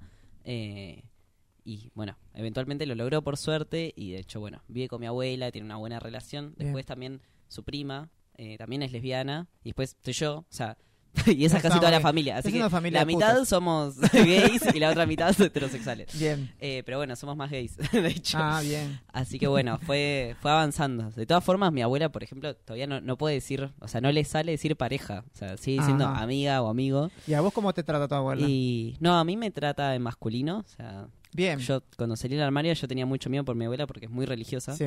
Eh, Pero hay algunos parientes, perdón, ¿no? Que, que se olvidan de la religión y todo este, porque aman, porque quieren, ¿no? Sí, yo creo que igual, al, menos mi abuela, que es muy cristiana, cree mucho en el amor, en respetar a los otros seres, entonces creo que entiende que parte de eso también es respetar, tipo, ¿no? Eh, a los demás y que eso incluye también respetar cómo son, su identidad y todo, así que por suerte y vos decís que, ese cambio es un cambio de ahora, por lo, por lo que está más moderno el, el, cambio de, de, nuestra lucha y todas esas cosas, que antes que no, no, no había tanto... Sí, yo creo que mm, la lucha, eh, las leyes, la visibilización y también el camino que recorrieron las personas que estuvieron antes, como pienso, si mi tía no hubiera, no sé, no hubiese sido lesbiana o nunca hubiese habido alguien gay en mi familia, cercano a mis familiares, y tal vez para mí hubiese sido mucho más difícil. Claro. En cambio, mi mamá, que tiene su hermana que es lesbiana, ya, como que sabía que, que si yo, tipo, no sé, era gay o lo que sea, tipo, que no iba a tener un problema con eso. Claro. Eh, así que bueno, creo que es importante conocer gente y que esa gente también del pasado nos abrió un camino eh, que, que, se fue construyendo, ¿no? Bueno, este año va a ser la 32 creo, Marcha del Orgullo, o sea, venimos en un camino de visibilización hace mucho tiempo y de lucha por nuestros derechos. Eh, así que sí, lo que estaba es más fácil ahora, digamos. Lo que estaba leyendo el otro día es este que la, la mayoría de, gente que, que, no se lleva bien con la gente trans, la, gente que, es discriminadora, no conoce a una persona trans, no tiene contacto con una persona trans. Claro, es que muchas veces el miedo, ¿sabes? No, no conocer o no a nadie así, pensar que, bueno, estas son... También estás al otro lado, ¿no? Pensar que son todos unos enfermos, entonces no le hablarías directamente a una persona atrás, qué sé yo. Eh, pero bueno, sí creo que hay más familias hoy en día, o sea, a medida que pasa el tiempo, que aceptan más eh, a familiares que sean del colectivo. Eso no quiere decir que todos sean súper abiertos o te acepten o lo que sea. Hay un montón de gente que sigue, ¿no? Eh, aplicando violencia no sobre las personas eh, claro lamentablemente hay, hay, mucha familia todavía que, que echan a, a, los a los gays, las gays de, no respetan no respetan su identidad o, un montón de cuestiones que eso es totalmente ilegal y violento y no debería suceder más. Eh, así que bueno ¿y a qué edad, qué edad te, diste cuenta de tu bisexualidad? porque no creo que de chico no o sea primero a ver yo tenía más o menos 13 años tenía novio. 13. Un hombre. Ah. Y yo, entre comillas, era mujer, digamos. Ajá. Eh, y a mí me gustaba, o sea, me daba cuenta que me gustaba. Pero después, o sea, conocí una compañera de la secundaria que era lesbiana, abiertamente lesbiana, la única lesbiana que conocía que no era mi tía. Entonces como que yo pensaba como, o sea, para mí no había otra lesbiana en el mundo, que ella era solo ella. y a mí que me, como que de cierta forma me atraía, pero creo que me atraía más que porque ah. era mujer que por ella en sí, o sea, ¿no? Como, entonces, no sé, y, una vez, no sé, nos, nos, besábamos o pasó algo y como que dije, ah, no, me gustan las mujeres. Como... Entonces dejé a mi novio porque dije, no, soy lesbiana. porque me gustaba muchísimo a comparación. En ese tiempo no eh, hacías tríos. No, no, tenía 14 años, recién, o sea, era preadolescente, no sé. Eh, entonces estuve bastante tiempo pensando que era lesbiana y que no me gustaban los hombres. También por varios traumas con los hombres en general, ¿no? Como que la verdad la mayoría deja mucho que desear, son muy violentos. sí, sí, sí. Eh, ¿Fueron violentos con vos también? Sí, creo que sí. ¿En, esos años, a los 14 años? Sí, incluso. ¿Pero por qué? ¿Por celos o, por, por, por, este, por, por tu orientación sexual? No, ninguna de las dos. Eh, creo que por, por esos micromachismos que uno no o sea, el machismo está en las cosas que son muy visibles, ¿no? Como, no sé, la agresión física o, la agresión verbal o un montón de cuestiones. Pero también hay muchos machismos que son micro, que, que, que, ocurren diariamente y que los normalizamos, ¿no?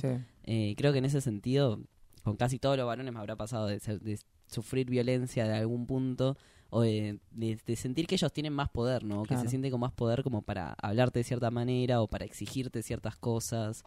Eh, o para, no sé, yo me acuerdo que, bueno, por ejemplo, eh, yo a los, que sí, a los, cuando estaba con mi novio, que teníamos, no sé, 13 a 14 años, yo no quería tener relaciones sexuales, pero porque me consideraba muy chico todavía para tener relaciones sexuales. Y estaba re triste, se ponía re mal, pero porque decía, es que no te gusto, no te gusta mi cuerpo, no sé, cosas así. O sea, era como, vos no sos una víctima, o sea, solo no estoy listo para esto. y no era algo que me pasaba, tipo, con él en sí, pero él lo tomaba como, o sea, ¿cómo voy a tener una novia que no va a querer, ¿entendés? Tener relaciones sexuales, o sea, ¿para qué? O sea, como que se contraponía con su idea de tener una novia. Yo no quería eso, entonces como que, bueno, o sea, eventualmente lo dejé por eso. Eh, y a mí me pasaba y con la chica sí quería tener relaciones sexuales. Entonces, como que dije, ah, entonces debe ser que soy lesbiana. Después con el tiempo me di cuenta que no era eso, que sí me gustan los hombres. Eh, que, bueno, que me gustan los hombres de una manera diferente a la que me gustan las mujeres, ¿no? Porque no es lo mismo, o sea, ser un varón trans en este momento y salir con un hombre que ser un varón trans y salir con una mujer. Eh, como que estás en una posición diferente. Es complicado, es complicado porque, por ejemplo, este, vos la otra vez me estabas contando que sufrías más discriminación al verte con un varón trans, ¿no? Que, al verte con eh. una mujer. Porque por ahí, este, así con tu apariencia hmm. física, aparenta ser un varón. No aparenta ser este una mujer. Bueno, ahora que cambiaste con todas las hormonas, la verdad que te va muy bien. Gracias. Este, espero que a mí también me pase lo mismo. Pero bueno, este, y volver de vuelta ahora a la discriminación por andar con un varón. Sí, es una violencia diferente igual. No sé si, si, o sea, no, no puedo medir la violencia más o menos porque como mujer, digamos, eh, me acosaban mucho en la calle claro. y era constante, ¿no? ese acoso, eh, esa, ese querer pasarse, ¿no? Con, con una, eh, siendo un hombre, es, estar todo el tiempo alerta, estar con miedo. Pero bueno, como varón, o sea, yo no soy un varón hegemónico, normal, o sea soy un varón de, una contextura para, para empezar muy pequeña, o sea, por lo Ah, hay varones pequeños, igual como, como mujeres grandotas. Pero por lo general eh, son más, más jóvenes, digamos, las personas que, se ven como yo y que son hombres. Tipo, por lo general tienen, no sé, son adolescentes. Así que por lo general eso me confunde mucho. Y después que soy muy puto, entonces es otro tipo de violencia, digamos. Eh, que la, la, que ejerce un varón eh, sobre un puto que la que ejerce un varón sobre una mujer, ¿no? Como que hay es diferente, no puedo decir que es mejor ni peor, o sea, no, no me parece que se puedan comparar, pero sí que existen y que es, muy terrible no vivirla todo el tiempo. Y después, bueno, para contestar a tu pregunta, cuando me di cuenta que era bisexual, fue más o menos como a los 18, o sea, después de transicionar, o sea, transicioné y ahí dije, ahora sí me pueden gustar los hombres, porque la verdad que ser mujer y salir con varones es una paja. pero ser varón y salir con varones es diferente. Ah, mira. Porque... Todo lo contrario a lo que piensa todo el mundo. Claro, o sea, al menos yo, eh, como que cuando me identificaba con mujer, salí con varones me sentía como en una posición, como que todo el tiempo tenía que, que luchar para que la otra persona no se sienta con más poder que yo porque yo era mujer. Contra el dominio machista. Eh, y eso a mí me hartaba un montón, como que es muy difícil encontrar varones que sean heterosexuales o que salgan con mujeres y que no sean machistas o que no sean homofóbicos o que no sean un montón de cuestiones que, que a mí me atravesaban mucho. Ahora en cambio, como varón, claro, siento me atraen más los varones, porque aparte no me atraen los varones heterosexuales, tipo, me atraen los varones gays, que le atraen otros hombres. sí, obviamente, gay, trans, gays, cis, gays, no binarios. Ah, eh, le entras a todo. Sí. Eh, así que nada, sí, yo me digo mucho más por la persona, o sea, lo que hace que la persona me guste es su personalidad, por lo Es lo, que, lo importante en la vida, ¿no? Eh, ojalá, ojalá fuera todo el mundo así, ¿no? pero bueno, y, que nadie se fije en, el amor que tiene cada persona, ¿no? Sí, o sea, va, para mí lo principal es eso, ¿no? ¿Qué tipo de persona es? Eh, y bueno, que obviamente que sea mayor de edad, tipo, te diría incluso más. Yo ya tengo 24 años, eh, no, o sea, no, no me parece bien salir con gente mucho más joven, menos si son menos de edad, me parece que está mal. Eh, y tampoco me atrae mucho la gente que es mucho más grande que yo. Me gusta cuando siento que estoy como una sintonía generacional. Eh, pero bueno, después, a ver. Bueno, después transicioné, la verdad que me di cuenta medio tarde, o sea, como para lo que yo sentía, eh, más o menos a los 18, 19 años, como que dije, bueno, ya está, no lo puedo ocultar más, no tiene sentido. Como que me di cuenta que a partir de que empecé a conocer varones trans, de la existencia de nuevo, ¿no? Como de decir, ah, existen varones trans, como cuando dije, ah, existen las personas gays, me di cuenta que era algo que me identificaba un montón y sentía como cierta obsesión, ¿no? Como decir, ah, no, estaba buscando como encontrar varones trans y no sé, y era como, wow, y mirá todo este cambio que tuvo y mirá esto, como esto es posible y te puedes operar y si te hormonas te puedes ver así, como un montón de cosas y dije, yo tal vez quiero esto. Pero me da mucho miedo admitirlo porque también sé todas las cosas, digamos, negativas que hay, ¿no? Para la comunidad trans, que no es fácil decir, ay, bueno, soy una persona trans, qué divertido, no. claro, o sea, me da miedo decir, bueno, voy a transicionar y no sé, y mi esperanza de vida se reduce un montón, y mis posibilidades de conseguir trabajo, de que me discriminen o que me violenten, o todo negativo. yo. Eh, todo eso me da mucho miedo, así que tardé como un tiempo más en poder aceptarlo. Cuando lo acepté dije, bueno, o sea, esta es la realidad. Eh, y si me molesta la tengo que cambiar o si tengo miedo, pero bueno, eh, tampoco estoy solo. O sea, hay toda una comunidad que estamos luchando para, para poder vivir mejor. Ahí pude transicionar más o menos a los 19. Ni bien me o sea, transicioné y ese mismo año me operé, me empecé a o sea, empecé a hacer todo. me cambié el DNI, pero porque era algo que estaba como adentro de mí hace mucho tiempo. O sea, me di cuenta y hacía como un retroceso así toda mi vida y desde chico yo sentía un montón de cosas que, que, nada, que, me posibilitaron después construir así mi identidad y sentirme mucho más cómodo y feliz. Pues yo sufría bastante, ¿no? Sufría con el nombre que tenía, sufría con la idea de ser mujer, sufría con, no, sé, sufría. o sea, no era algo que me identificaba, ¿no? Era recién con el feminismo, más o menos en 2018, o sea, antes de transicionar me sentía un poco mejor siendo mujer porque el feminismo empezaba a mostrar que había mujeres que que no, no es necesario ser lo que se espera de las mujeres para ser mujer, ¿no? O sea, que puede haber un montón de tipos de mujeres. Eh, y eso me hacía sentir un poco mejor porque yo decía, o sea, no me identificaba para nada, ¿no? Con lo que la sociedad esperaba de una mujer. Eh, y después dije, bueno, igual no era esto. Así que ahí transicioné y ahora estoy donde estoy ahora. No sé si queda tiempo, Sasha, para que vos nos cuentes. No, ya no, queda tiempo. Justamente ah, me, están me están haciendo una pregunta. Dice Sasha, ¿quién te descubrió? Mari dice, Sasha, ¿quién te descubrió? Bueno, la próxima semana lo cuento. No, un spoiler. Contá algo. La próxima semana. No, fue mi tía, mi tía la guapísima, que siempre le mando saludos, que mm. seguramente me está escuchando. Y la otra semana cuento bien este. bueno, la próxima semana esperamos tu historia. Eh, gracias, Radio Viral. Sí, gracias, por el espacio. Gracias, Lili. a todos los que nos están escuchando, a todas las personas que nos mandan mensajes.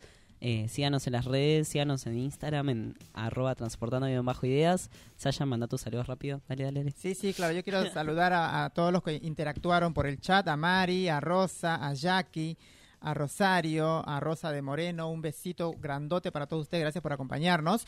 Un saludo a Euge, a, la entrevistada que tuvimos hoy, a, la entrevistada de a Didi, que está con sus problemitas, a, Lili, que también tiene problemitas enfermo, enfermita, la China. también, este, que están enfermitos, por favor, buenas vibras para todos, vamos para arriba que todo se puede, vamos a Dale que hay que disfrutar el otoño. Hay que disfrutar el otoño, así que vamos todos pum para arriba, ¿sí? Mica, gracias por la operación técnica, a Lili en la producción general, chicas, chicos y chiques, esto fue Transportando Ideas. Nos vemos la próxima semana y que tengan muy linda semana.